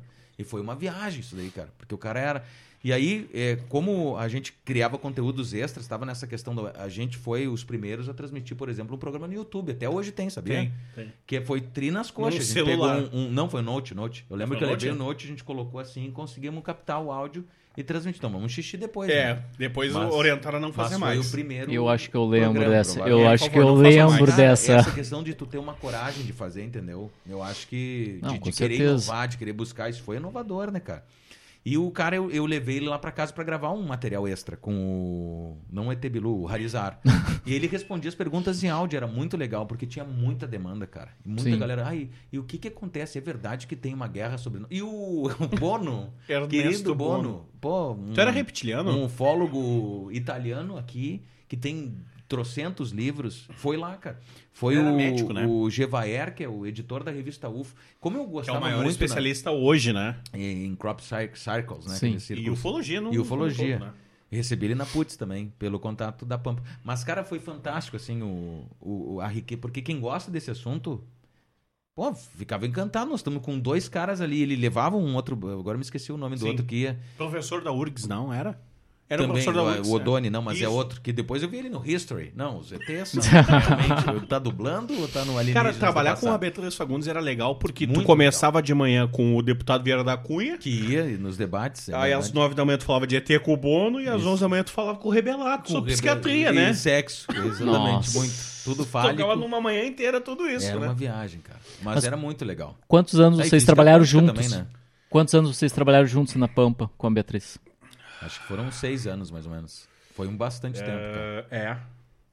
Não, um pouco menos. 12, 13, 14, 15, uns 4 anos. Quatro É. anos. É, Até a mas saída é que- dela. Teve uma... É que teve, né, que teve também uma situação que o Pedro, tu sai pra noite por um período, eu fico com ela, depois tu retorna, isso, né? Isso. E a gente foi pra Caiçara também, né? Não, eu não. Aí Não eu fui foi? pra Pampa. Ah, então foi essa. E eu fui girar com a notícia. Ah, É. quando era Rádio Jornal Sul, né? Isso. Tá, aí eu fico com a Bia na Caiçara. Foi a minha experiência na Caiçara Sim, também, que foi muito legal, né, cara? Quando eu cheguei em Porto Alegre, tinha uma senhora que cuidava da minha avó, fiquei aqui, e ela ouvia Caiçara, e eu só via Caiçara, a música não para, né? Sim. Vinha tio de, bah, que legal, né? Só que as músicas eu não curtia. Mas Sim. trabalhar nessa Pô, rádio... não curtia o legal- José? Não, mas não, só tocava na... Quando ela ouvia, só tocava músicas nada a ver, assim. E que eu, eu não, não batia, assim, o Sim. José, pô, é, é legal. Mas é, trabalhar tem uma representatividade grande, né, cara? Claro. Pô, Caissara hoje, ela é top de audiência, né, cara? Pois é. Líder, né? É, Líder em muitos horários. com certeza. Como é que era trabalhar com a Beatriz, que era a, a voz firme, ou a voz potente do jornalismo político também, né? Com certeza. Bah, aprendi muito com ela, cara. E tem uma amiga, né? Eu gosto muito dela. É, e eu acredito que por ela ter posição forte. Primeiro por ser mulher. Eu, a gente é homem, né, cara? E não se dá conta como mulher sofre com isso. Só pelo fato de ser mulher. E sofre, cara. Ainda Sim. mais quando se expõe à sua posição política. Então, ela é uma pessoa extremamente forte, determinada, com posições firmes. E, cara, dificilmente ele errava, cara, porque ela falava e comprava brigas, né? E, e acertava, né, cara? E as projeções dela, as análises dela eram é, fantásticas. É uma pessoa que sabe, cara. Bom, Sim. tá na janela aí há Pois é. trocentos anos, né, cara? Uma pessoa que Fez escola com que grandes tem, nomes, tem né? personalidade, fez escola com grandes nomes e eu sou fã dela, cara. Gostaria de um dia poder trabalhar de novo. Aprendi muito e foi um período assim muito legal, cara. Com Agora ela- até lembrei, com beijos ela- de luz. Teve cromo, tive cromoterapia. É, cara, tudo que tu possa imaginar. Física quântica. Cara, eu, eu peço. Tinha. Física quântica, ó. Sim, sim, sim. Professor nomes. Costa Araújo Lima. Maiores É, nomes. Foi com ele que eu aprendi que pra não aquaplanar, tu acelera. É, fica É, chato, óbvio, 10 por Detran, mas tudo bem. mas- É, mas, teoricamente, tu diminui o contato com a água, né? Mais rápido tu sair do local. É, mas na hora do aquaplanar, pensar nisso é outra coisa. É, eu só peço que nunca mais convide o Pedro, porque Pedro e eu, já no caminho, a gente já vinha rindo de detalhes. Pedro e eu juntos não É, dá muito gente- certo. a gente- A gente mas não, é, não dá muito é certo. ser feliz, né, cara? É, é, com o que gosta. com o Beatriz Fagundes, tu virou guia de turismo? Também, nós, né? Nossa. A ideia era o seguinte, cara, não, é, é que o rádio era AM, tá? Tu, tu forma uma comunidade. São Família. pessoas que, que te escutam todo dia, que mandam, e tu vai lendo os recados, ah, o fulano de tal, o cicrano, o fulaninho lá mandou de novo. Aí tu acaba sabendo a história, né, cara? Sim. É uma sequência. E aí um dia ela fazia algumas viagens e tal, e aí eu olhei pro Clériton, assim, e a gente meio que bolou um plano de fazer uma viagem. Deu super certo, a gente fez uns 5, 6, né? Até Ou mais. até se mais. duvidar. Pra que região? Nova Prata. Gramado. Não, é que era muito divertido, que era a galera no ônibus. Agora eu vou Tu lembrar. não quer que eu a fale gente da história do também, Ofurô, né, né? Do Furo, não precisa. não lembro direito. Que a gente ganhou o, o VIP. Ah, foi muito legal, cara. É, muito legal, mano. Eu e tu num ofurô ali olhando, né? Bagulho com água quente, olhando, pensando, tá, o que nós estamos fazendo aqui? É. Ah, mas, cara, foi, foi legal essa. Foi uma experiência que a gente não tinha que a gente adquiriu, né, cara? Pô, Sim. já fui guia de turismo. E, É. foi- e a gente mandava nos lugares legais, pesquisava os lugares, fazia lanchinho, era muito legal, né, cara? E- Tudo e bem, talvez os guias que estejam nos assistindo agora não fiquem Tá, felizes isso saber aí, disso, mas lembrando, bem. é outra época e nós estávamos ali numa equipe grande. Tinha gente profissional que trabalhava conosco, né? Sim. Motorista. Motorista do ônibus. Era profissional, era um profissional capacitado.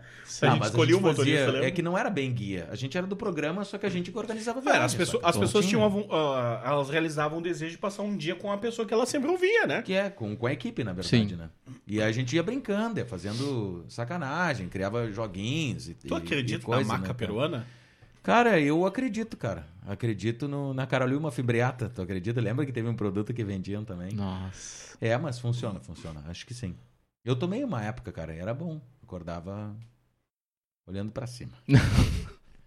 Funciona. Tu usou também? Não.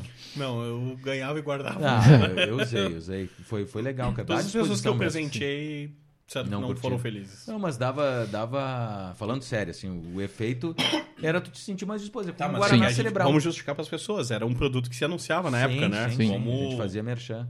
revolucionário do Mas mercado. ele, ele funcionava, cara. Eu usei e te dava mais disposição. Era tipo Guaraná, assim, só que Sim. te dava mais. Eu senti, pelo menos comigo, tomei. Sim. Eu não tomei, não segui a risca também, né? Mas quando eu tava cansado, tomava. O, ideia, o ideal é tu tomar sempre. Aí eu tomava eventualmente, então não posso dizer 100%, mas pra mim surtia efeito, cara. De, de dar uma. Tu ficava mais al- alerta, assim, né? Legal. legal. Funcionava. É, na Pampa, tu também fez grandes coberturas, né? Eu acho que a, sim, a maior é A Kiss, maior, né? a maior foi da Kiss. Nós estávamos viajando para Bento Gonçalves quando acontece o acidente. E, cara, Garibaldi. Garibaldi, cara. E a gente tinha tudo programado para fazer, né? Vou- Parêntese, rápido, se me permite. Cara, era a viagem perfeita. viagem perfeita, ônibus dois andares. Era. Tudo era lindo, Lá. maravilhoso.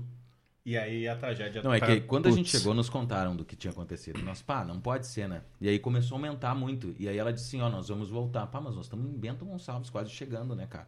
Não, vamos pegar um táxi e vamos pra Pampa. Olha a loucura. E É. ela por conta Nossa. dela, Beatriz, né? Sim. Nós, É, tá, pra, vamos, quem, pra vamos quem não abraçar. sabe, a Beatriz era assim, vamos fazer... Não tinha umas... Não, era vamos fazer. e Vamos, tu dizia, sim. ok, beleza, Peguei, toca a vamos, ficha. Vamos agora. Domingo, cara. E a gente pegou o ônibus e foi. E chegamos 11 e pouco, né? E aí a gente começou a cobertura. Abriu a rádio, cara. Abriu lá a rádio e começou a fazer o programa.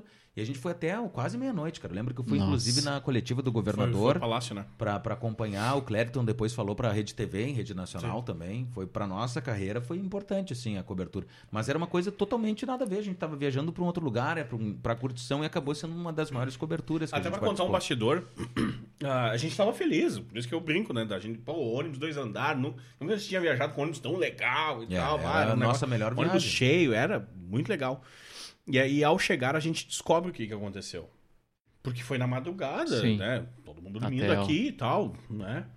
E aí, toma aquele baque, mas é, eu posso falar por mim que eu não acreditei no primeiro momento, assim, pô, tamanha proporção, tu não espera, tu não claro imagina não. um negócio Claro, não. desses. Foi terrível, cara. Foi E aí eu sei terrível. que começa a viagem e Pedro e eu nós vamos pra cabine do ônibus, né? Tinha um acesso ali, tinha um- uma salinha e tal, chegava na cabine do ônibus. E a gente pediu pra ligar o rádio, né? Pra ir ouvindo. E aí o negócio só aumentava. E aí tu pensava, cara, que negócio. Ah, foi, foi bizarro. sabe?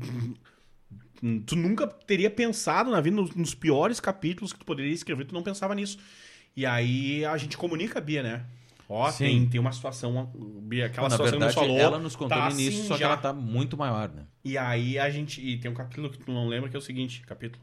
É, a gente chega no centro de Garibaldi e a Bia pede: vamos pra rodoviária. E aí a gente chega na rodoviária. Isso era. O quê? É, Nove da manhã, Sim. nove e meia da manhã. E aí eu vou no guichê da rodoviária e chego assim. Pá, ônibus pra Porto Alegre. A moça, não, tem um sair próximo, duas da tarde. Nossa. Duas da tarde não é próximo, amiga. E agora, se olhamos, assim, tinha um táxi no ponto. O senhor vai pra Porto Alegre conosco? E o- e o cara olhou, regalou os assim, olhos. "Ah, como Porto Alegre? Vamos, vamos de táxi. E a gente tocou E direto. gente Bah, tocou foi direto. uma viagem, Nossa. cara. Esse dia foi um- uma das maiores coberturas, com certeza, né, cara? É, acho que pra todos, né, que trabalharam Ah, naquele dia. foi, foi Isso muito 2013, pesado, muito 2014. 2013, 2013. janeiro de 2013. Pois muito é. pesado, muito denso. E depois eleições, né, cara? Eleições, todas elas, desde os últimos 15 anos, nós acompanhamos algumas. Aí tu Nossa, tenho umas histórias, tenho umas histórias de eleições, inclusive com a Beatriz Fagundes, porque tinha uma época que os, os sistemas de divulgação eram instalados, tu tinha que ter um, meio que uma chave de acesso com TSE, com TRE, Tinha o e aí o Divulga, né? aplicativo, o divulga, hoje é online, hoje tu instala o aplicativo, cada um faz. é real capta, time, né? antes não, Muito antes melhor. era via FTP, tinha que cadastrar FTP, tinha que fazer, E tinha Só uma que- tradição na Rede Pampa, né? A apuração com Beatriz Fagundes, né? exatamente. Ah, e após Beatriz Fagundes, Gustavo E, e o mais engraçado, cara, que Ah. eu nunca acompanhei nas eleições Eu com ela, eu sempre eu trabalhava ela. sozinho. Sim. Ah, só que o que acontece? Nos primeiros anos que eu tive que ficar ajudando lá na parte de informática, ah, ela não sabia operar o Divulga. Então, eu era o operador do Divulga. Ela dizia, quero ver tal cidade. Aí eu lá, atualizava. Ah, não tem números ainda. Ah, eu quero ver Porto Alegre. Ah, continua na mesma. Numa época que o rádio não tinha câmera, né? Exatamente. Porque hoje, como tudo é online, tudo com Sim. câmeras, estaria ali ao lado dela, né? Exatamente. Fiquei do lado dela só. Ah, agora eu quero ver Santa Maria. Ah, Não, Santa e- Maria já iniciou a apuração aqui. Já tem E uma- 2%. E uma eleição estadual é muito mais fácil. Agora, eleição de prefeito numa rádio com abrangência estadual. Ah, a Dona Maria da Silva a de Silveira cara. Martins quer saber quantos vereadores e se o João da Kombi foi eleito. Vai, É. aí procurar o João da Kombi de Silveira Martins. Bah, eu- hoje é mais fácil. Tu escreve Sim. ali e pega. Agora, imagina na época, Na época né? era bem complicado. Tudo era mais difícil, né, cara? Sim. Na nossa época que a gente entrou, cara, eu não tinha WhatsApp, cara. Tu imagina hoje É. o WhatsApp tu nem liga mais, tu diz, ah, me manda, pff, manda o áudio, já tem a Sim, própria imagina, já te manda imagina, imagina essa questão da Kiss hoje, se acontecesse, o, o quanto o WhatsApp não ia ser muito mais Não, ia ter instantâneo, né? live no momento, cara. Eu lembro. Pedro Pois estava é, no palácio. verdade. Outra coisa. É verdade. Pedro tava no palácio, e aí é outro momento que, que a gente passou. Termina a coletiva. termina a coletiva. E o, na coletiva o Pedro informa, ó, às 19 horas será divulgada a lista Bah, do nome dos mortos. Que Que foi uma atitude correta do governo do estado para que não ficasse assim, uma rádio falou uma coisa, a outra não falou, bah, e agora? bah, Então, é verdade. todo. Chega 18h55, sai no portal o nome, a lista. Era, eu me lembro que eram 252, porque tinham nomes duplicados ou nomes que faltavam sobrenomes, então eles duplicaram esses nomes. E aí, 18h58 e meio, assim, a Beatriz fala no ar: Estou saindo do estúdio, é contigo. Ao vivo, velho. E eu olhei assim, tipo. Como assim? Olhei pro Marcelo Costa, era nosso vereador, olhei. Tipo, como, velho? E aí ela sai na porta e faz um sinal assim pra mim: Não tenho condições. E sai. Sai do estúdio ali, pra quem conhece o estúdio hoje da Granal. E some. E eu perco ela no campo de visão. E eu, tá. Olhei Vamos pro lá. relógio, 19h59. E agora, velho? E agora? Aí eu lembro que foi um pedido meu. Eu pedi pro Marcelo sair do estúdio. Eu desliguei a TV e comecei a falar sozinho no escuro, praticamente. Porque se qualquer pessoa que eu olhasse, eu perderia o controle. Claro, claro. Porque- Sim, né, é- imagina. Não, e 256 nomes. Tenso. Nome, sobrenome, nome, sobrenome, nome, sobrenome, nome, sobrenome. E aí eu pedi pro Marcelo, sai, por favor, me deixa sozinho aqui, desliga a luz aí. E eu vou ficar sozinho aqui lendo esses nomes. E aí ela voltou. E daí ela perguntou assim, leu? Eu... Perguntou, leu, pra mim foi a pior coisa, né? Tipo, aí tu te dá conta do que que tu fez no ar. Então, tipo, pra mim, pra quem trabalhou, foi a pior cobertura. Não. Mas é a melhor. E aí, bons ouvidos, por favor. É a melhor cobertura pro profissional. Porque Sim. tu tem que te desafiar a todo minuto. A todo minuto. Numa época que não tinha tantas ferramentas, né? É, eu é. vou te dar um exemplo agora recente que teve, por exemplo, que foi a questão do, do da invasão da Casa Branca. A invasão da Casa Branca, cara. Pode tomar aqui, ó.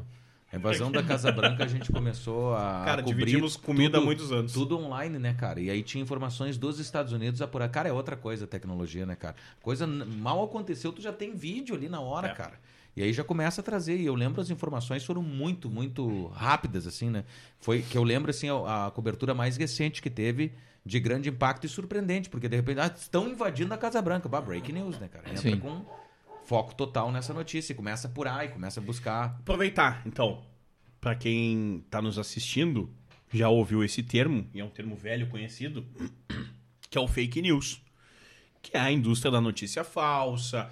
E nós temos aí quanto, né? A cada minuto, a cada segundo temos notícias falsas. É, Sejam elas pelo WhatsApp, sejam elas por sites, às vezes, sejam elas por pessoas até velhas conhecidas de comunicação e que acabam embarcando, e por tu confiar nesse nome, tu acaba é, acreditando na- no nome, na, na notícia, na informação. É, como é que tu faz pra controlar, pra apurar, pra ter certeza que tu não tá caindo numa cilada que tá linda, tá maravilhosa, tá perfeita, até a fonte já te deu várias outras boas informações e, pô, ali tinha uma Eu, news. eu tenho a cautela de não querer ser o primeiro a dar a notícia. Eu acredito que isso é importante, pelo, principalmente se é vida de alguém, sabe, que tá em risco, ah, morreu tal. Eu digo, não, Até porque a calma. internet acabou com furo, né? Exato, é, é que assim, ó, a gente trabalha com a instantaneidade no rádio, né? Mas tu não precisa ser o primeiro. Em cinco minutos não vai, só que informação tu tem os outros veículos repercutindo e tu vai consultar outras fontes. A Beatriz dizia isso, né? É, o... Vai ser em primeira mão pro teu ouvinte, porque ele tá te ouvindo. Claro, Então tu claro. não precisa correr desesperadamente pra ser o primeiro. Até porque antes ninguém da gaúcha, da tá bandeira primeiro ou não. Saguaíba, da pouco eu vou dar essa claro, notícia, né? Claro, não tem. Tem que ter só a responsabilidade da informação correta. E aí eu sou extremamente cauteloso, porque o que mais tem é desinformação, né, cara? Sim. E tem muita gente que cai em barca, né? E fala como se fosse a notícia Os mais do clickbait, os clickbait E- ali. é, não, e tu ouve e tu diz, não, não é, cara. Tá descaradamente uma fake news. Sim. não precisa nem saber identificar. É só tu ouvir, tu diz, cara, não tem como ser isso. Mas talvez seja porque eu tô familiarizado com as notícias. É, tu já tá. Mas aí eu pego a informação, é, por exemplo, morreu fulano de tal. Pá, só um pouquinho, ó. Atenção, liga a luz de alerta. Deixa eu monitorar aqui, faço uma consulta rápida. Não, ainda não saiu, deixa reservada. Espero mais um pouquinho, não saiu, fica reservada. Aí começa a pipocar. Ah, saiu num blog. Pá, mas eu não conheço esse blog. Não vou falar ainda. Vamos esperar. Faz contato, né? Quando tem mais gente na equipe, a gente consegue fazer o contato.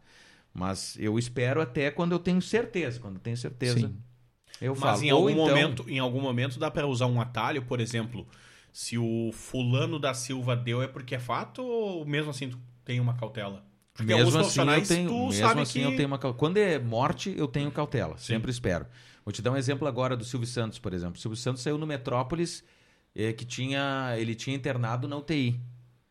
E o Datena tinha dado essa informação e já estava circulando a informação. Eu digo, Datena olha, cesta, eu vou né? trazer uma informação que eu tenho duas fontes. Falei bem assim no Sim. ar. O Datena falou no programa agora a questão de minutos e o Metrópolis está publicando que o Silvio Santos está na UTI. Só que ele não foi para UTI. Ele foi, te- testou positivo para Covid e foi fazer um exame porque ele estava assustado pela morte do Tarcísio Meira. Hoje a informação é que ele fugiu do hospital, né? E que, é, dizem que sim, mas na verdade ele foi teve alta porque ele estava bem, estava bem. Tá com as duas vacinas, tá tudo certo, enfim, e foi em casa repousar. Né? Porque imagina o Silvio no hospital. Mal, imagina, vem pra cá você, enfermeira. Por favor, viveu o aviãozinho de É. paracetamol? Mas oi. Ia ser engraçado. Mas aí ele foi pra casa, né, cara? E, e eu tive cautela em falar. E quando eu falei, tipo, tá, inter- pô, deu um Datena, citei. Segundo o Datena, que é um jornalista que eu. E não falaria isso num programa ao vivo de rede nacional, né? Exatamente. E também no portal Metrópolis. Eu citei as duas fontes de, olha, de acordo com tal e tal, isso está acontecendo. Entendeu? Eu, eu passei da onde eu tirei. Daí depois, olha, segundo o Globo, aí eu comecei a trazer informações que vinham chegando, já que tratava da, da vida de alguém. Porque tu imagina tu. Claro, não, não é o lugar da. da vão- não vão estar ouvindo a Pampa, a família do Silvio Santos, mas se for um caso local e tu anunciar a morte, cara, bah, terrível. Eu, eu vou dividir com vocês mais um dos capítulos Hum. estranhos que eu vivi no rádio. É, tu foi pra Caiçara com a equipe da Bia. Eu não pertencia ainda à equipe. Eu saio da Caiçara e vou pra Rádio Pampa. E aí, em determinado horário, programa, estou lá e está acontecendo um sequestro numa cidade. Um, não, sequestro não. Um cárcere privado numa cidade metropolitana. E a pessoa que estava no ar, eu era produtor, estava olhando o retorno da imagem de um canal local e narrando que via, ah, nesse momento, um cárcere privado na cidade de Bababá. E, pelo visto, encerrou a movimentação da brigada militar e tudo mais. E eu tô no estúdio, olhando a TV. Era uma TV pequenininha que tinha num Sim. canto.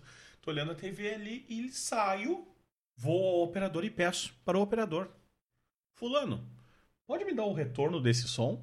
E eu escuto o comunicador. Olha, uma notícia triste. A, o- a pessoa que estava sendo mantida em cárcere morreu e a, o, o homem lá, o criminoso, atentou contra a sua vida. Hou- Houve três disparos, a brigada entrou e viu a cena. E eu ouvindo a rádio e o comunicador lá, a pessoa, o comunicador lá. Foi que tinha acabado, tudo bem, tudo tranquilo. Nossa. Obrigado. E eu, Pati, e agora? Como dizer no ar para a pessoa, para o comunicador, olha, Não é bem assim. não é bem assim.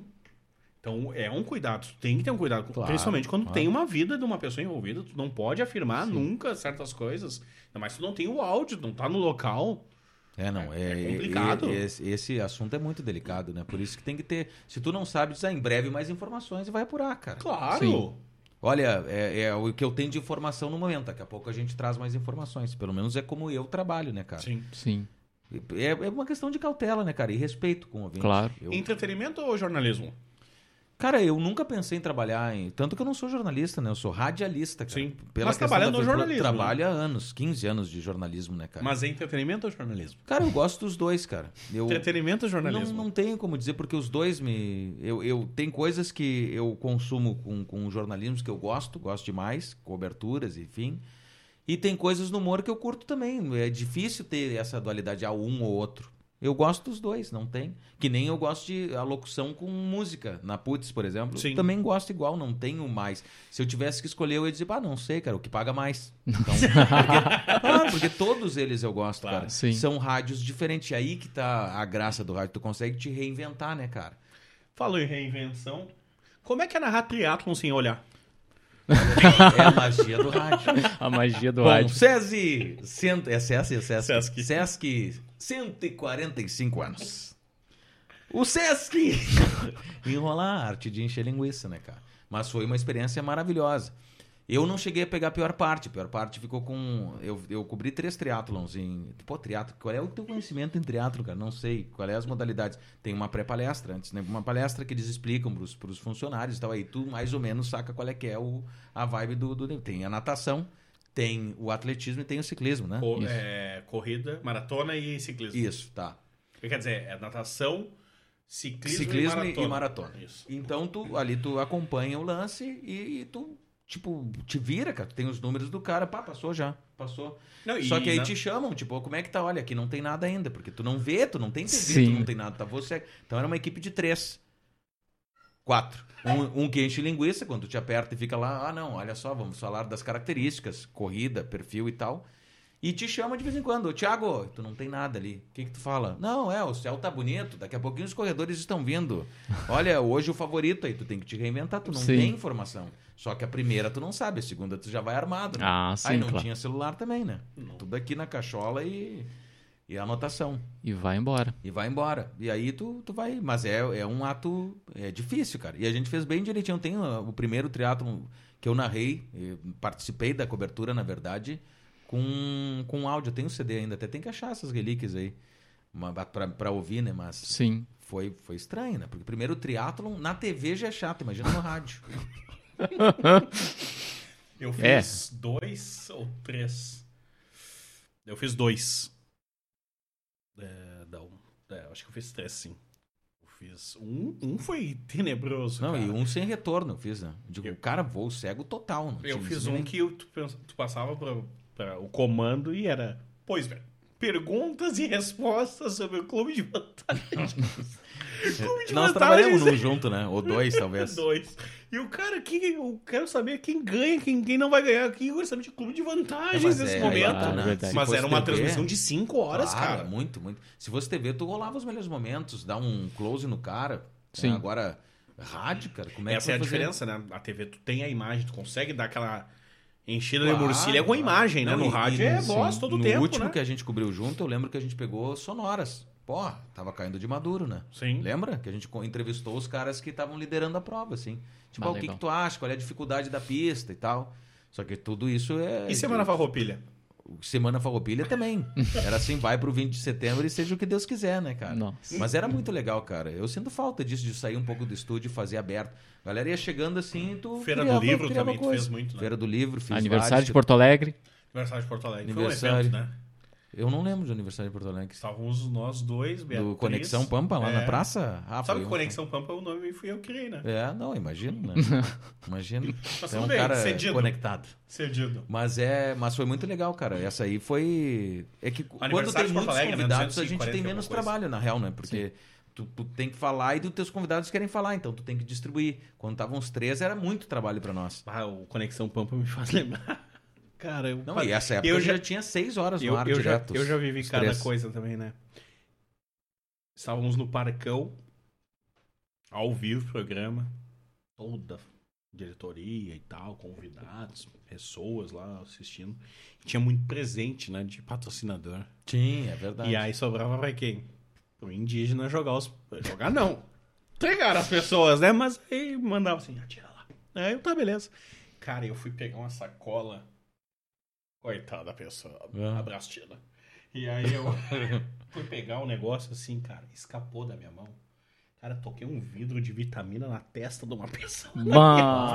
Tá louco? Pum! Meu caraca, agora estraguei a festa da imprensa. Não, mas sobreviveu, né? Respira Sobreviveu, sobreviveu, É. sobreviveu, mas.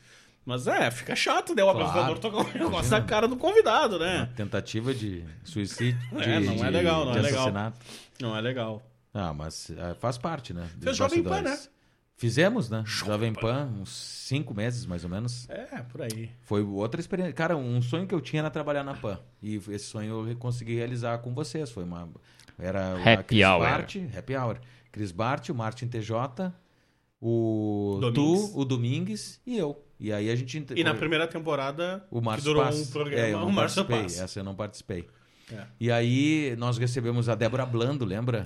Ah, na foi reta muito final legal. do programa também. ah, né? mas foi muito legal, É, ali quando raiou o Cigano sol, Igor- acabou. Ra- Raiou o sol, acabou. Cigano Igor, teve a Miss... Ah, as misses todas, né? As Todas. mais belas. Teve quem mais? Curi de Uruguaiana. Guri de Uruguaiana. Pá, foi muito legal, cara. É, mas era diferente, era uma experiência... E era o fim de tarde, né? Era fim de um tarde. horário concorrido e, e o Pretinho no auge, né? Nós éramos a concorrência de É. horário, né? O cafezinho era É. antes, às 5. Mas foi muito legal, concorrência de horário, né? Eu curti muito aquela fase, por ter participado. por ter mais uma rádio no currículo e por ter feito parte daquela galera, né? Era muito legal os bastidores, a gente se diverte, Infelizmente, né? depois sumiu a Jovem Pan, né? Sim. Porque perdeu, saiu da capital, né? Sim, sim. E aí, que é um, E é uma... um canal tradicionalíssimo, né? No, no rádio. Com certeza. Mas foi, foi uma experiência fantástica. Jovem Pan Ah, 2. Jovem Pan. Era muito legal. E agora na 104. Agora eu tô na 104 num outro desafio, né? Que se assemelha àquele, mas com outros personagens. Sim. Que é uma... Porque o público também é outro, né? completamente diferente. E o mais interessante é isso, né, cara? Eu, eu brincava assim nos bastidores, até com a Bia a gente fazia alguns personagens, mas era uma coisa despretensiosa, não. Sim. E aí um dia me veio veio o convite, olha, Tu imita... lembra dos gringos na Bia? Sim, A lembro, gente lembro. tava indo Ah, lá. eu não sei se dá pra fazer, Eu mas a gente eu acho que tenta. é melhor não fazer mais, É verdade, né, até tinha perdido o tom. Eu acho que não podem fazer porque talvez enxerguem quem não fazer de novo. É verdade. É melhor não. Mas era legal, a gente ficava brincando meia hora, assim. Até tem umas gravações Sim. disso.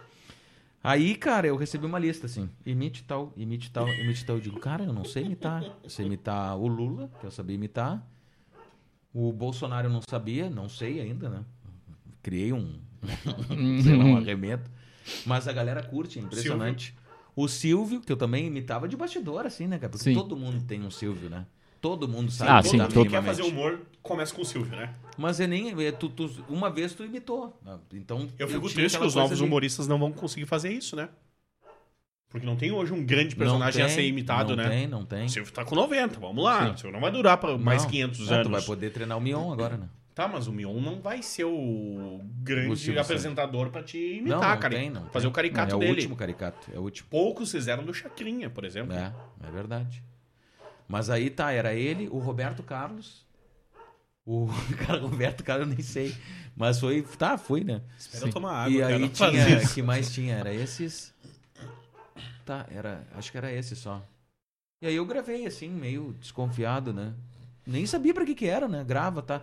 Ah, ah, o convite foi, vai rolar uns, uns flash aí, umas vinhetas. Tá, rolou. Aí no segundo dia disse, ah, tu não quer fazer parte de um, de um programa na 104? Pá, que legal, qual é a ideia? É. Vai lá Tudo e faz. gravou. Vai lá e faz gravou mais. vozes. Eu digo, tá, vamos lá. E aí eu entrei e, e, cara, no primeiro momento eu digo, pá, como é que eu vou colocar o Lula nessa loucura? Como é que eu vou colocar os personagens? Aí foi me soltando aos poucos pra criar o formato, né, cara? E aí tô lá até agora. Comecei em maio, finalzinho de abril. Finalzinho de abril. E aí tô curtindo, cara. Só que eu tinha Ah, duas horas, tô em quatro horas. Gostaram do trabalho, né? Então, E aí são personagens que conversam entre si, assim. É, não tem muito. As coisas vão acontecendo, é baseado sempre no ouvinte, coloca o ouvinte no ar, que é a nossa escada. E em cima do ouvinte a gente trabalha com. tentando fazer humor. Né? São quatro pessoas que apresentam um programa e a gente tenta construir é, piadas em cima disso. sim. Piadas, sacanagem, né? Coisas pra causar graça.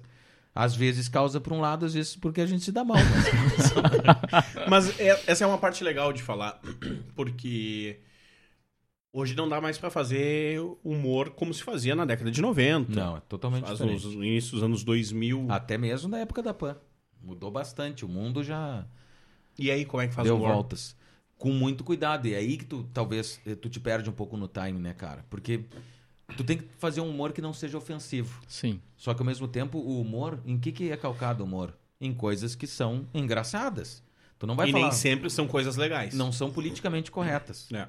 Então tu, tu fica nesse, nessa linha tênue, né? Que, que te separa do. E aí da- tu tem que do- da pensar na e hora da- ali se, Pá, se vale ou não é uma piada. extremamente difícil, exatamente. Se encaixa ou não. E às vezes tu dá a bola fora, com certeza. Sim. E aí tem personagens que se autocorrigem. Por exemplo, agora tem Deus. Quando tá muito estendido o papo, entra Deus falando: olha, parece que o pessoal não vai gostar muito lá do outro lado, fazendo menção direta Na nossa época, a Deus. juntos Adeus. era sétimo andar. Sétimo Sétimo- andar. sétimo é, andar. É verdade. Tá, agora é Deus. Sim. Só o outro Deus lá do outro prédio não tá gostando. E aí ficou. E aí é legal porque tu, tu, tu não queimou o ouvinte. Porque como é que tu vai dizer pro cara que não tá rendendo? Sim. Só que não rende. Tu, cara, tu liga pra uma rádio que é de galinhagem e aí tu fala, alô? Tá, e aí, ah, é, é, tá aí. É. Sim. Imagina tu me perguntar e dizer, não, é legal. Tá aí, fala, meu filho. O negócio é tu, tu brincar. Monossilábico. Aí tem ouvintes que são sensacionais, que tu sai dali, bah, que massa, porque a pessoa te deixa tu, tu fazer escadinha. Não toma gol, porque a gente faz muito golzinho, né? Essas coisas de quinta série Sim. mesmo, né? E, e tem outros que ficam tipo, ah, oi, tá, pá, não, não, não flui. Aí tu tem que, tipo, tá, não tá, não tá legal, o que, que a gente faz? E aí algum personagem tenta cortar. Só que às vezes tu vai cortar e o cara engata numa e aí é legal. E às vezes não, às vezes não, não rende mesmo. Não rende mesmo. Então, a, a gente tem que estar se reinventando. É um desafio, cara. Mas é legal, tô gostando, assim. É uma válvula de escape. De tarde eu trabalho super sério, com notícias, com penetrado, e de manhã é a válvula de escape de falar, "Pô, até nem eu não sou eu, né? Nem, nunca Sim. citaram meu nome no programa.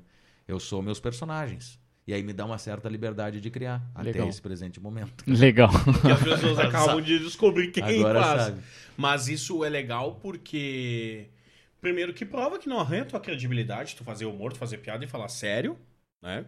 Que as É, são não coisas precisam totalmente diferentes. condenar, ah, mas olha só quem tá falando notícia, o cara que fala bobagem numa outra rádio e tal. Eu vou te dar um exemplo que é antagônico, mas que cabe bem nessa, nesse exemplo. Eu faço o Lula e o Bolsonaro. São extremos. Pois é. Então, quando eu faço um, eu acabo usando da, da, da licença poética, se eu- é que eu posso chamar assim, dele. O que, que ele é politicamente incorreto. Então eu chamo o ouvinte de palhaço, ei, palhaço! Né? E grito pro cara, né? Ou então fala alguma coisa pesada, ah, é mulher, né? Pô, é uma piada forte. Mas É. o cara fala isso, cara, e aplaudem, Sim. tem voto. Tô só citando um exemplo. Aí eu faço o contraponto com o Lula. Não, isso não. Ou então diz, ah, não, isso é comunista. Pro outro que tá falando uma coisa que realmente. Então eu tento tento trazer os dois personagens para um debate deles ali, né? Sim. E aí o ouvinte às vezes compra ou não, né? A ideia, mas a ideia é ficar nesse debate. É que a pior coisa pra quem faz humor é ter que explicar logo depois o que fez, né? Exatamente. E aí eu, eu criei a vinhetinha dos ministérios, né? Quando é muito forte, que o Ministério da Saúde adverte. Esse programa é um programa contraindicado para bobalhão, por exemplo. Ou então o Ministério da Comunicação informa, Ministério da Educação. Aí brinco Sim. com essa questão, né? E aí corta legal, não fica chato e tu meio que pede desculpa, né? Ou eu uso o Silvio pra apaziguar. Tá certo, até a próxima. E quando o clima pesa? Cara, Porque no humor pode entrar uma, uma situação que pesou. E aí? Sai como? Pode. Aí a gente tenta sair pela tangente, assim, e, e tenta dizer, não, bom. Teve um caso recente, inclusive, que o senhor estava ouvindo, que a gente perguntou, cara, às seis horas da manhã a gente começa, né? Pô, e tu tem que ter pique às seis pra estar bem Sim. humorado, né, cara? Ainda mais fazer piadinha, o cérebro tá Beatriz Fagundes engatinhando. começava às seis da manhã o seu programa de óculos escuros. É. Começava por aí. Só pra ter uma ideia. E aí entrou a primeira pessoa, ah, eu sou tal coisa, e aí tinha, era um casal que tava falando ao mesmo tempo, tá? E o casal, os dois ali no mesmo telefone, um falava, Sim. outro falava. Aí uma mulher, ela tinha problema com álcool, e disse, ah, mas meu marido, ele tá, tá sacaneando, não sei o que que acontece. A gente insistiu, ela, ai, tem problema com drogas. Eu, tipo, ah, é um programa de humor e às 6 horas da manhã tem um, um problema desse. Sim. Aí eu tentei sair, ah, conversa entre vocês aí e sejam felizes. Tipo, tchau, né? Tá, desligou a ligação, vem outra. Aí eu, pá, entrei na justiça. quero a pensão do meu filho. Eu, tipo, ah, mas o que que é esses casos de família? Nossa, virou... É um programa de humor. Como é que tu sai dessa, cara? Tem que ter muito jogo de cintura. E Sim. não dá pra desrespeitar o cara, né? Claro que não. Então tu tem que tentar achar um link pra te fazer uma escadinha e, e pular pra um outro assunto mais leve. Aí pode ser, ah, por exemplo, aí o que que tu tomou no café ontem? Ou bobagem, assim, diz uma letra que tem na sala com um D. Aí a pessoa começa a pensar, tu nem lembra o que mais falou e tu engata ali uma, Sim. uma piadoca, né? Sim, Mas bacana. essa é a linha, não, não pode ser ofensivo e tem que ser engraçado todo o tempo. E cansa, né, cara? Porque tu não é, ninguém é engraçado o tempo todo. Sim. Tem horas que eu olho e digo, pá, tá chato o programa. Aí liga o vídeo, tô morrendo de rir. Nossa. Eu digo, da onde, que- o que que eu... Aonde tá o timing, entendeu? Os Sim. humores são diferentes. Claro, com certeza. E aí entra, cabe uma coisa, eu conheci o cara que foi o prêmio Multishow de Humor. E eu, ele se apresentou e eu digo, ah, conta uma O piada. Alorino? Ele- Não, não, é o Gabriel. Esqueci o nome dele. E tem a música Ventilador de Teto, que é muito legal. Que Ele tem humor ácido, super ácido, muito Sim. ácido. Na verdade, é quase sulfúrico. é extremamente ácido. E é bem peculiar. Então, ele queria fazer um show na Putz. Estava aqui, ele é de Curitiba. Ele foi lá na, na Putz. Curitiba que é um celeiro de humor, né? É, assim como o Ceará. Ele foi lá no, no- na Putz e digo, tá, faz um show lá. Só que ele contava piada e eu não ria, cara. E eram legais as piadas, só que não era uma piada graça, era piada com tragédia, assim. E eu digo, pai, esse... aí eu comecei a falar pras pessoas, digo, ah, eu- tô muito mal-humorado. Cheguei pro cara, que era o porteiro, disse, cara, conta- ele vai te contar uma piada. Ele é o prêmio brasileiro de piada, de, de humor, né? Ele contava o cara, contou outro cara. Outro... Cara, minhas piadas são assim, 5 a 10% rim. Eu digo, pai, imagina um show, né? Pessoal Mas triste. sabe que eu- Aí ele contou a piada e tu ouvia duas ou três pessoas rindo no fundo e todo mundo olhando assim. Uns olhão, tá aí esse, saca? De onde é que saiu essa pinta? Sabe que eu fui Pra final do Prêmio Press, num desses anos aí passados, e teve um show de um humorista. Hum. E ele começou a fazer piadas, e a tônica das piadas era uma briga de casal. Hum. Que a mulher praticamente passava apanhando nessa na, na piada. E 90% do auditório era mulher. E o cara não se deu conta.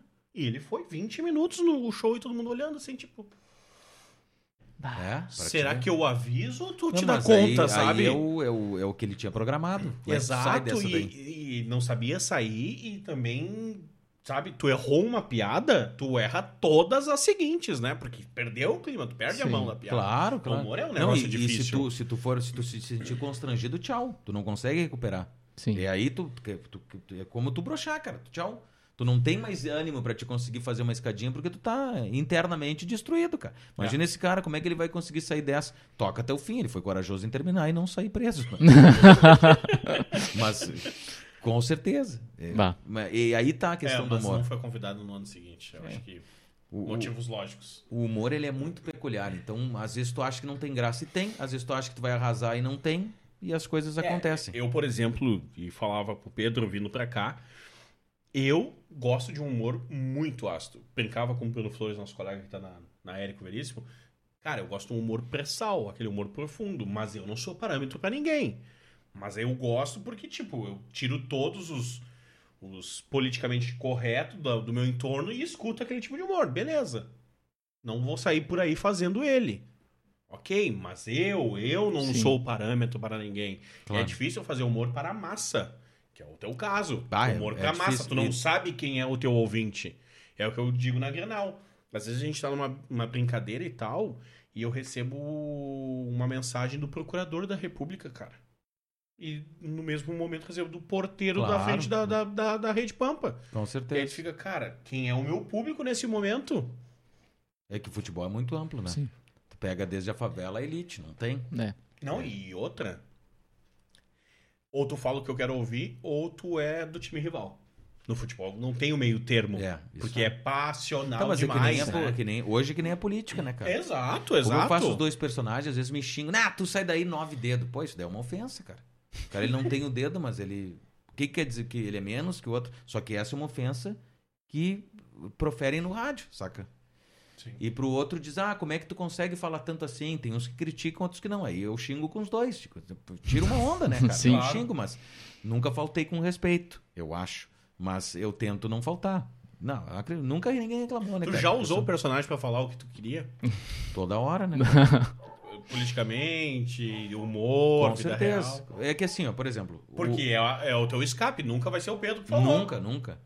É que assim, cara, eu tento. eu- o- o- vou, O Pedro citar o Pires é um exemplo. craque nisso. Craque, Nossa, vários é. personagens. Tem até quem não filme. sabe, o né? Magrão Tem até não filme. existe, gente. É, Eu- não entrega. Não. Desculpa, ele existe. Mas isso é muito engraçado, porque tem gente. Cara, Mas sério, ele é um gênio porque tu não nota não que nota, é ele. Não nota. Mas eu vou te dizer Desculpa, como as coisas de são novo, engraçadas. isso. Olha só, cara. Eu faço o Silvio. Eu não acho que meu Silvio seja bom, tá? Deixo bem claro. Não, eu- mas acham, já me disseram que é legal. Cara, chegou o absurdo de dizer: Ah, seu Silvio, eu ouço seu programa todos os domingos. Digo, ah, pode deixar, eu vou mandar um abraço no domingo que vem. E ligar e dizer, pá, tu não mandou. Nossa. Não, eu acho, eu tô me trolando. Não, mas é uma senhorinha, cara. Dos colegas de praça, Pra ser nossa? não, também. Zananda. Matheus Ceará. Humor profundo, de novo. Mas dos colegas na praça, então, é, para mim o Silvio é o do Adriano Domingues, da 92, que é o mais próximo Sim. da voz. Porque o Silvio, além de ter a voz, ele tem uns cacoetes na voz Sim. que é difícil pro humorista. Ah, com certeza. O Ceará, que fez o Pânico muito tempo, nem, Perfeito. nem ele, na assim, Mas na plenitude coisa, do personagem tinha todos. Claro. Ele era muito Não bom. Era perfeito, como tu disse. Mas tinha algumas coisas.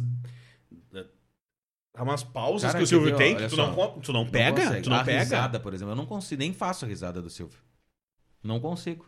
E nem faço questão, porque Sim. o meu, o meu personagem ele é caricato, entendeu? Eu pego algumas características tá. e monto em cima do personagem. Caricatura de personagem. É O, o Silvio é o que eu mais uso porque é o que eu mais me sinto. O, o Lula, por exemplo, falta, força muito a voz. Se eu fizer muito tempo, eu fico sem voz. Sim. E o outro grita muito. O Bolsonaro grita muito, por exemplo. Que é como eu consigo achar o tom dele, entendeu? Porque Ah. falando normal é, não tem graça. Agora gritando e sendo sempre explosivo, tu pergunta o que, que é, tu grita e ele fica brabo, entendeu? Então tu consegue jogar nesses dois, mas são trejeitos que eu consigo utilizar para projetar o personagem. Tu entendeu? É nesse sentido. Só não pode fazer muito, porque daqui a pouco, quando tu faz muito, tu te perde. Tu diz, tá, mas só um pouquinho. Aí tu tem que usar as bengalinhas pra tipo, vo- voltar a dizer, não, esse é o tom do personagem. Sim. E é complicado tu ter timing, tom, te organizar e ficar montado no personagem, né, cara? Eu sou sempre um personagem, eu nunca sou ninguém. Tem um gurizinho que se criou também do nada que eu faço também, que a galera diz, ah, que legal, não bate na criança. Cara, não é uma criança. Não. Aí eles dizem, às vezes, ah, é um careca barbudo que tá falando. Porque realmente, ai, vocês ma- maltratam o, o coitado.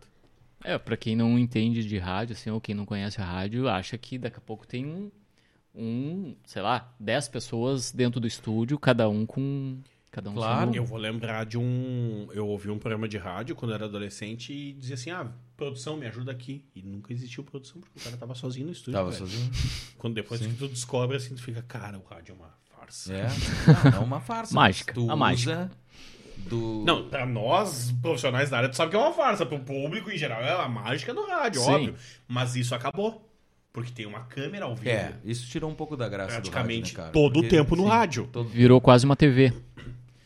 A Tupi virou uma TV. Virou Iapã Ah. também. A Tupi, tu assiste. A Pan também. Tu assiste a programação num canal de TV aberta. Mas é, é isso que eu te digo, cara. Tem prós e tem contras. Eu acho que o rádio, ele nunca vai deixar de, de existir, mas ele vai se transformar, como sempre se transformou. Como, e aí isso volta com o nosso papo Só lá no que início. a- parece que a transformação, essa mais recente, ela é, é a mais perigosa. Porque ela tá se tornando algo que já existe. A TV. mas é, mas é, não são todos os canais que vão pra TV. Essas que vão se arriscar vão até seguir, mas eu não sei qual é a audiência que tem e por quanto tempo vão manter. Por exemplo, a PAN. A PAN termina o poder, não vai ter mais audiência quando trocar a. Penso Sim. eu, tá? Porque tem muita gente que consome ela pode porque ser- falam o que eles querem. Mas aí pode ser a Fox News dos Estados Unidos. Pode. O Pode. grande veículo de oposição ao poder. Pode, com certeza.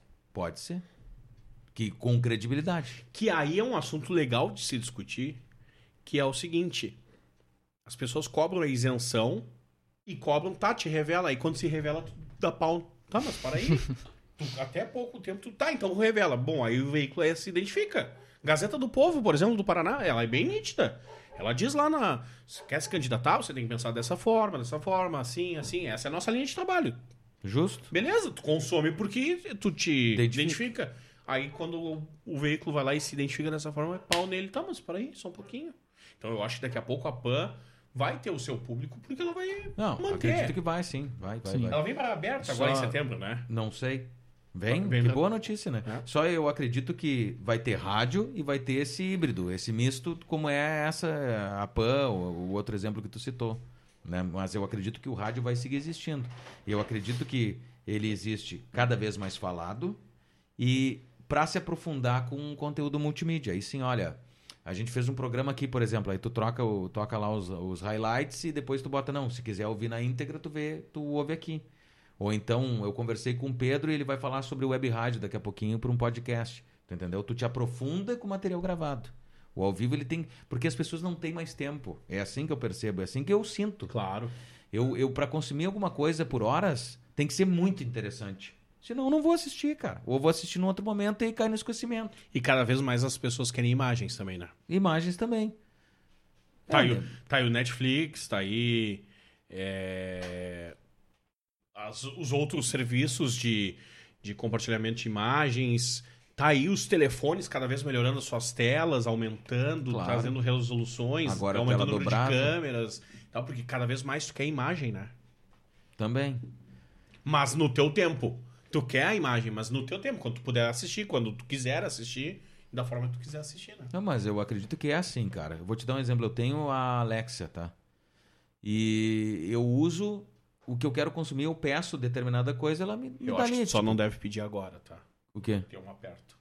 É, e ela não fala? Fala. Daqui a pouco ela solta e fala. Inclusive tem um troll, né? Tu grita alto e pede pra tocar raça negra. Tu já viu essa, Bruno? Nossa. Eu falei, eu Vai, falei pro funciona, cara. Funciona. Se tu fala ou tu reproduz, ela, ela agora vai mudar o nome, vai ter um nome masculino também. Eu Ah, é? lembro, é Zig vai se chamar. A partir da próxima atualização. E essa questão da automação eh, vai te possibilitar isso. É mais ou menos o que a gente via no- nos filmes, sei lá, o Minority Report da vida, que o cara dizia. É, fulana de tal, bom dia, ela te diz, olá, seu Pedro, hoje você tem tal ah, coisa. A Siri? Sim, assim, assado. É tipo a Siri, tipo o Google Assistente. E, e isso tem também, ó, quais são as notícias do dia. Hoje ela abre a PAN, abre a Gaúcha, que eventualmente está des- desatualizado, até eu acho que eles estão investindo na plataforma, mas ainda não tem. Abre o Globo, que são podcasts rápidos de flash news. Notícia, de- cara, vai O ser Spotify isso fez o caminho cara. diário, né? O próprio Spotify Que é- que é criou. muito bom, de Muito bom. Rola um Spotify aleatório e rola É. músicas que tu costuma ouvir. Então, tu não tem tempo. E por que, que eu vou ouvir uma rádio se eu já tenho que me fornece isso? Sim. Local, aí entra a questão. O Sim. local eu não tenho ainda. Até posso ter, mas não pega, por exemplo, Porto Alegre, para te conseguir sintetizar tudo em um curto espaço de tempo, tu não vai conseguir. Eu gosto de um do, do Caminho Diário, que é da Band News, que é o 123 segundos com a Ellen Uhum. Brau. E, tipo...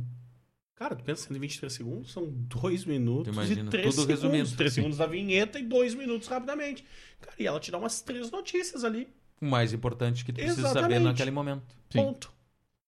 Mas É que também a gente- o quê? É, com a tecnologia a gente vive uma overdose. De informação. E aí, o que é importante pra ti talvez passou. Sim. E tu nem se deu Ah, conta. exemplo, tipo, o que está acontecendo em, no Afeganistão. Tipo, É? é real time. Hoje- em dia a informação é Só real time, né? Tem tanta informação do Afeganistão que tu não sabe quantas pessoas morreram no Haiti num terremoto Cara, de pois é. novo. É, é. E Tu sabe que eu li e achei sensacional que diz assim: bom, essa semana a gente acabou os especialistas em Covid e infecto.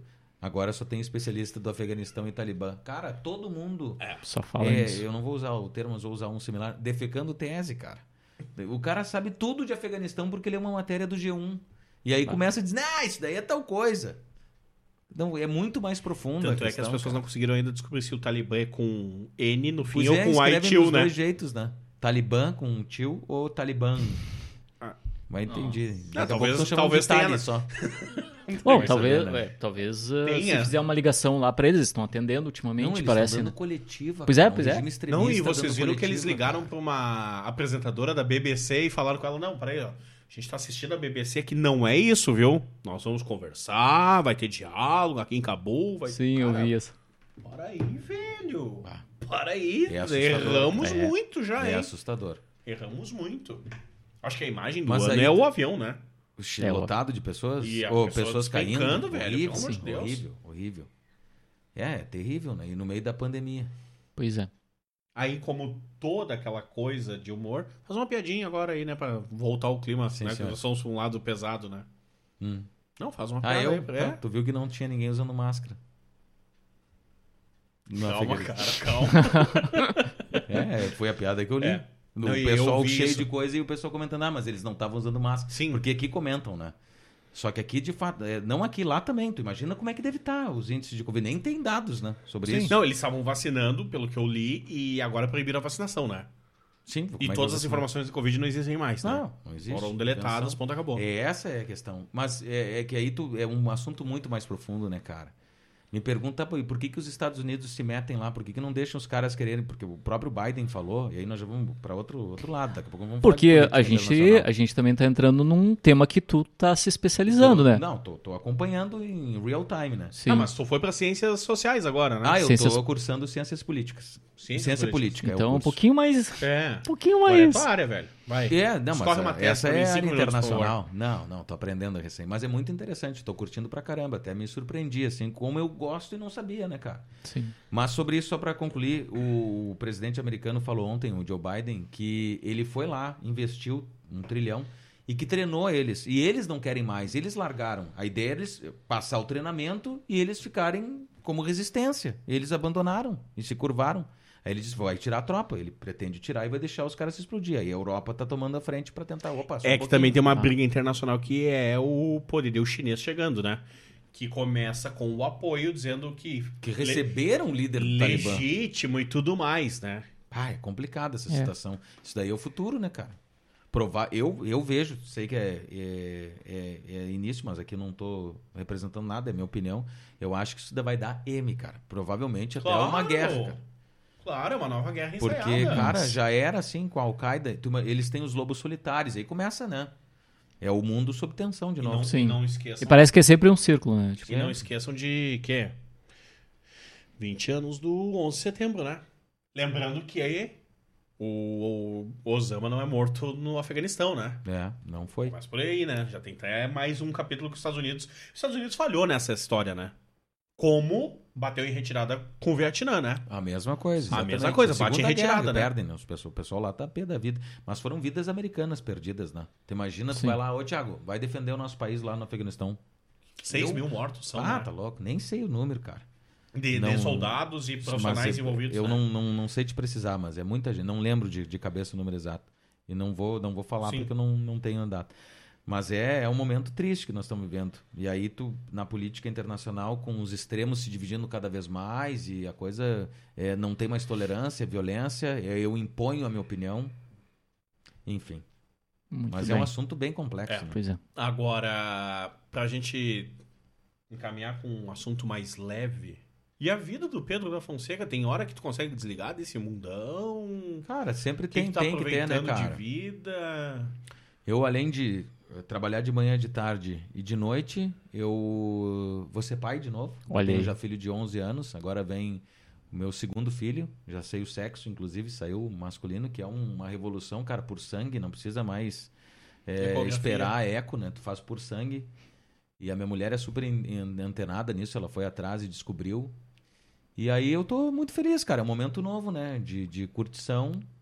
É, É da- diferente, né? Porque totalmente diferente. O primeiro filho, um susto, e o segundo. É, o segundo planejado, já mais estável, feliz, trabalhando pra caramba. Até vou- provavelmente vou ter que diminuir minha carga, porque vou ter que dar assistência em casa. Né? Sim. Ou apanho.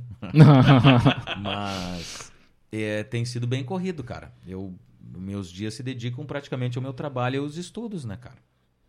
Não tem muito, muito espaço. Legal. E aí entra o nosso consumo de novo, viu? Porque nesse espaço eu preencho com consumo direto. O que, que eu quero consumir? Eu não posso Sim. me dar o luxo. E eu tô falando egoísta porque eu tô falando como eu consumo a informação. De perder tempo com lero-lero, entendeu? Sim. Eu quero ter a coisa que eu preciso naquele momento. Se E- eu quero saber do meu time, boletim sobre o meu time. Se eu quero saber sobre o Afeganistão, vou procurar sobre, vou me dedicar àquilo ali. Quando vi, cheguei e terminou, tem que trabalhar de novo, cara. Sim. E esse É novo curto Pedro largou as coisas mais fortes, porque eu lembro que o amigo era cervejeiro, né? Não larguei, mas diminui bastante, cara. amigo Hoje manjava de tomava, artesanais tomava, e tomava isso e aquilo, outro, e o roteiro da cerveja. Tudo. É, é, isso até pelas rádios que eu desenvolvi, né? Tive Sim. uma, uma parceria forte com a Coruja aqui, a gente de- de- desenvolvia a rádio para eles e criou uma parceria muito forte. Eles venderam, né? Agora eles estão trabalhando com champanhe, estão em Teutônia, largaram até, Sim. nem sei, uma outra cervejaria comprou ah, grande, acho que foi até a Ambev, não sei. Sim. E aí eu, eu tinha esse, vi- esse vínculo, e ali começou o Museu da Cerveja, tava sempre ali bebendo com os caras, né? Pá, de graça, parceria estabelecida. Radialista de Radialista. graça é tudo que o cara Bah. quer, né? Aí o cara ainda me diz assim, cara, o que que tu quer pra desenvolver esse novo projeto? Tava quase fechando de cara. Uma geladeira com chopp free toda a vida. Pô. O cara diz, olha, é viável. Aí os caras vendem a cervejaria. Pô, imagina, né? Chopp direto. Que Mas barra. foi muito legal, cara. Não, mas hoje eu tô bem tranquilo, cara. Eu tomo eventualmente um vinho, ceva eu tomo sem glúten. Descobri que eu sou alérgico a glúten, não chega a ser celíaco, mas... Depois de 42 anos de vida. Mas me sentia mal e não me dava Sim. conta, né, cara? E agora, depois que eu eh, eh, reduzi bastante, eu consigo me sentir muito melhor, mais leve e tal. E tentar retomar a vida saudável, que com a correria tu acaba relaxando, né, Sim. cara? Tá com fome, come qualquer coisa. Eu não, tem, tem que ter uma certa disciplina. É, Como na tu. pandemia eu meio que reinventei, tipo, fui, tipo, na É, mas pandemia tu eu... não engordou, né? Não, emagreci, tipo, Parabéns, Pandemia, Pedro. eu engordei, Parabéns, eu engordei. Pedro. É complicado, cara. Na, Sim. na pandemia tu come... todo- Primeiro que em casa. Os primeiros três meses eu passei fazendo home office, que foi outra experiência legal, né? Pô, numa rádio dentro de casa. É, a tecnologia tava pronta pra isso, né? Só a pandemia Eu, acelerou particularmente, esse... acelerou. não gostei. É, no início era legal, porque era novidade, mas depois tu cansa porque tu não tem o timing do rádio, tu não É, tá sim. vivendo no estúdio na tua Eu área, não né? era nem por isso, sabe? O que me deixava agoniado era o voo cego, né? Tu não tá vendo quem tá no estúdio, se Claro. tá te ouvindo e tal. Tu chama e. Tem aquele delayzinho vem, é, pequenininho bate, é. que... É, a E gente desenvolveu uma técnica, perdido, né? que era falar cinco minutos. Quando dava vinheta, tu entrava, dava vinheta, entrava. Foi uma maneira que a gente conseguiu estabelecer pra não ter, hã, hein? Tá, eu vou, não, eu vou. Falam os dois juntos. Sim, sim, Aí, e o, o som era bom, eu tenho um bom equipamento lá, saía limpo, né, cara? sim, Mas eu prefiro mil vezes ao vivo, porque tu, tu sente na veia, né, cara? sim. é. Rádio, ela é uma cachaça mesmo e Tu, tu pode reclamar a vida inteira, mas te Tu deixa não larga, fora, né? tu não larga, cara. Tu não larga. Tu gosta, eu posso agora seguir por trilhar outro caminho, mas eu vou sempre, sempre querer ter um programa em algum lugar, cara. Sim. Não dá depois. Bom, é- minha vida inteira foi assim, né? Sim. Qualquer coisa mete uma rádio pirata. Claro. Não, hoje não tem mais graça, né? Não tem nem rádio. Hoje a rádio web tem muito mais alcance É. Faz do uma que... pirata web. É. Não tem sentido, né? Rádio É, pirata. de o nome, é. rádio pirata. Pode ser. TV Cruz, lembrei É, que eu TV. Cruz. Não. Mas é isso aí, gurizada. Eu acho que foi uma passagem por toda a minha vida no- na, na profissão. Acho que não faltou nada. Agora né? tu olha pro lado e tem uma homenagem pra ti. Ah, é, É, imagina. Ô, louco, bicho. Declarações. Só de pessoas que não Arquivo gostam, confidencial. imagina. Só de pessoas que não gostam. Por isso que não teve. É, não, é, eu tento ser legal com todo mundo, né, cara? Sim. E eu, sinceramente, uma coisa que eu acho que é até uma qualidade. Eu não, nunca tive briga, assim, com alguém que, ah, eu não gosto. Ou que guarde rancor, assim. Eu também sigo Talvez essa, alguém- também alguém- sigo essa linha. tenha, né? Mas. Porque eu, eu, eu sou muito bobalhão, né, cara? Eu gosto de brincar, assim, às vezes eu posso ofender uma pessoa, né? Claro. E a pessoa que eu, que eu lembro, assim, nunca foi de, de me dizer. Mas a minha mulher já me disse, por exemplo, ah, tu ofende as pessoas às vezes. Eu digo, ah, mas ela tá brincando, sim, porque tu tá brincando. Mas Ah. depois eu pergunto, pá, desculpa, pedi desculpa pra todo mundo que eu tinha contato, né? Porque Sim. realmente me sentiu uma. Tu não te dá conta, né, cara? Só que o humor na graça na hora, no time, né, cara? Tu também é um pouco assim, né? A gente, bom, os dois juntos era impossível. Quando foi ET Bilu, então. Coitado, ET Bilu. Nossa. Tebelo. Mas foi legal, cara. Bah, eu fazia meu intervalo na hora dos ETs. Bah, não conseguia. Ah, era Bah, legal, não cara. conseguia porque eu olhava pro Pedro, o Pedro pensava uma pergunta, eu lembrava já e. pá. Ah, a gente tinha crise Tu lembra, de riso. tu cara. lembra quando fomos advertidos por falar da Adele? Da quê? Del. Era uma Não. notícia sobre a cantora Adele. Não. E aí fizemos a piada do Adele, só Adele. Isso é uma rádio de jornalismo, né? Sem piada, Ah, senhor mas Pedro, senhor época não era, não era. E aí nós, época era tudo. vida. Cara, naquela época entrava personagem, entrava tudo, cara. É, mas nós somos chamados lá. É, essa parte eu não...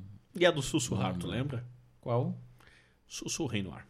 Fica Não, melhor. Não lembra? Não. Tá, tudo bem. Essa então eu não, vou, tava, então eu não vou contar. Não Essa- interessa. Não interessa ninguém. Tá ninguém bom. ouviu. Então tá. Mas eu acho que isso. Tem alguma pergunta? Não, cara, eu tô satisfeito. Thiago Capciosa? Terminamos por também, também tô aqui. satisfeito. Então tá, cara. Só Eu tenho a agradecer. Pô, eu agradeço o convite. É bom a gente viver esse arquivo O cara é radialista, ele, ele encerra, tu viu? Não, ele é é- radialista, Não, ele não, é Não, encerra. tá. vou começar os tipo- agradecimentos já, né? Ah, Só porque beleza, eu tenho a lista aqui, cara, tira. Ah, grande turba! É, não, mas é, é legal tu, tu relembrar esses momentos, né, cara? Porque passa um filme, tu vai lembrando e tu enriquece um pouco, Sim. né? Até porque tu, tu, tu lembra de detalhes e aí tem a memória coletiva, né? Com coisas que a gente não lembra mais. E, e foi, foi muito legal, cara, repassar isso daí. Não. E eu falo pra caramba, é óbvio, trabalho em duas rádios, se me der um microfone e saio falando. Sim. Inclusive lembrei uma, ó, posso contar rapidinho? Claro. Cheguei logo que eu anunciei que eu tinha uma rádio, e eu tomava bastante naquela época. Eu tinha uma formatura do meu primo e tinha ponche, eu acho que. Como é que se chama aquilo? que Ponche, é, é um, ponche. traguinho bem leve, né? Uhum. Pá, tá. Só com a minha família de Caxias, não conheço muita gente, não tive convivência com eles, né? Tinha meus primos, oi e tal, mas tu não tem papo. Tipo, ah, o que, que eu vou fazer? Vou começar a tomar, né? Tomei, tomei, tomei sozinho. Acho que eu esvazei a coisa, já tava até alegrinho quando chegou o, o formando lá. Aí disseram, ah, o Pedro tá aqui, tá na rádio, né? Pá, dá um discurso lá, Pedro. Ah, eu subi no palco já meio cambaleante, né? Eu queria pedir a atenção de todos e pedir uma salva de palmas pra minha avó. tá certo. Sucesso, parabéns, valeu, um abraço. Foi isso, cara. Depois no outro dia me contaram, porque eu não acreditava. Que barbaridade. Por que, que eu contei isso? Não sei. Mas. Mas foi uma coisa que eu queria dividir. Não beba. Legal. Legal. E assim, não bebo. Tu lembra da história do Dr. Rebelato dos golpes? Dos golpes. dos golpes com médicos na praça? Não. Ah, então tá. Tu, ah, tia, Dos tu não lembra, golpes do Tu lembra que o Rebelato dava presentes pras pessoas? Que ele encontrava Ah, em sim, no lugares lixo. inusitados. Sim, pegava no lixo. Nossa. Eu nem ia falar lixo, mas já que Não, falou. não, mas é ele pegava, tipo assim, vai, e eu acho legal isso, né, cara? Ele pegava, por exemplo, eu lembro de um ventilador, que ele pegou e disse, pá, arrumei o ventilador, arrumei o ventilador, botou um coisa e tava. Os Everestes mamares também. Mas é, vai, é uma peça ímpar, cara. Sim. Foi muito legal conviver com essas pintas. cara. Ele era Rádio, Experiência. ele é muito engraçado, né, cara? E é por isso que não dá também, pro Pedro e eu estar junto. Lembra de Pô, cada anos, coisa, Ah, né? tia, não. Anos compartilhando É que o problema é que as broncas ficavam com a gente, né? Sempre, claro. Mas fazia parte, né, cara? Não, mas é isso aí, pessoal. Valeu, obrigadão Valeu, pela gente. conversa, rendeu bastante, foi muito legal mesmo.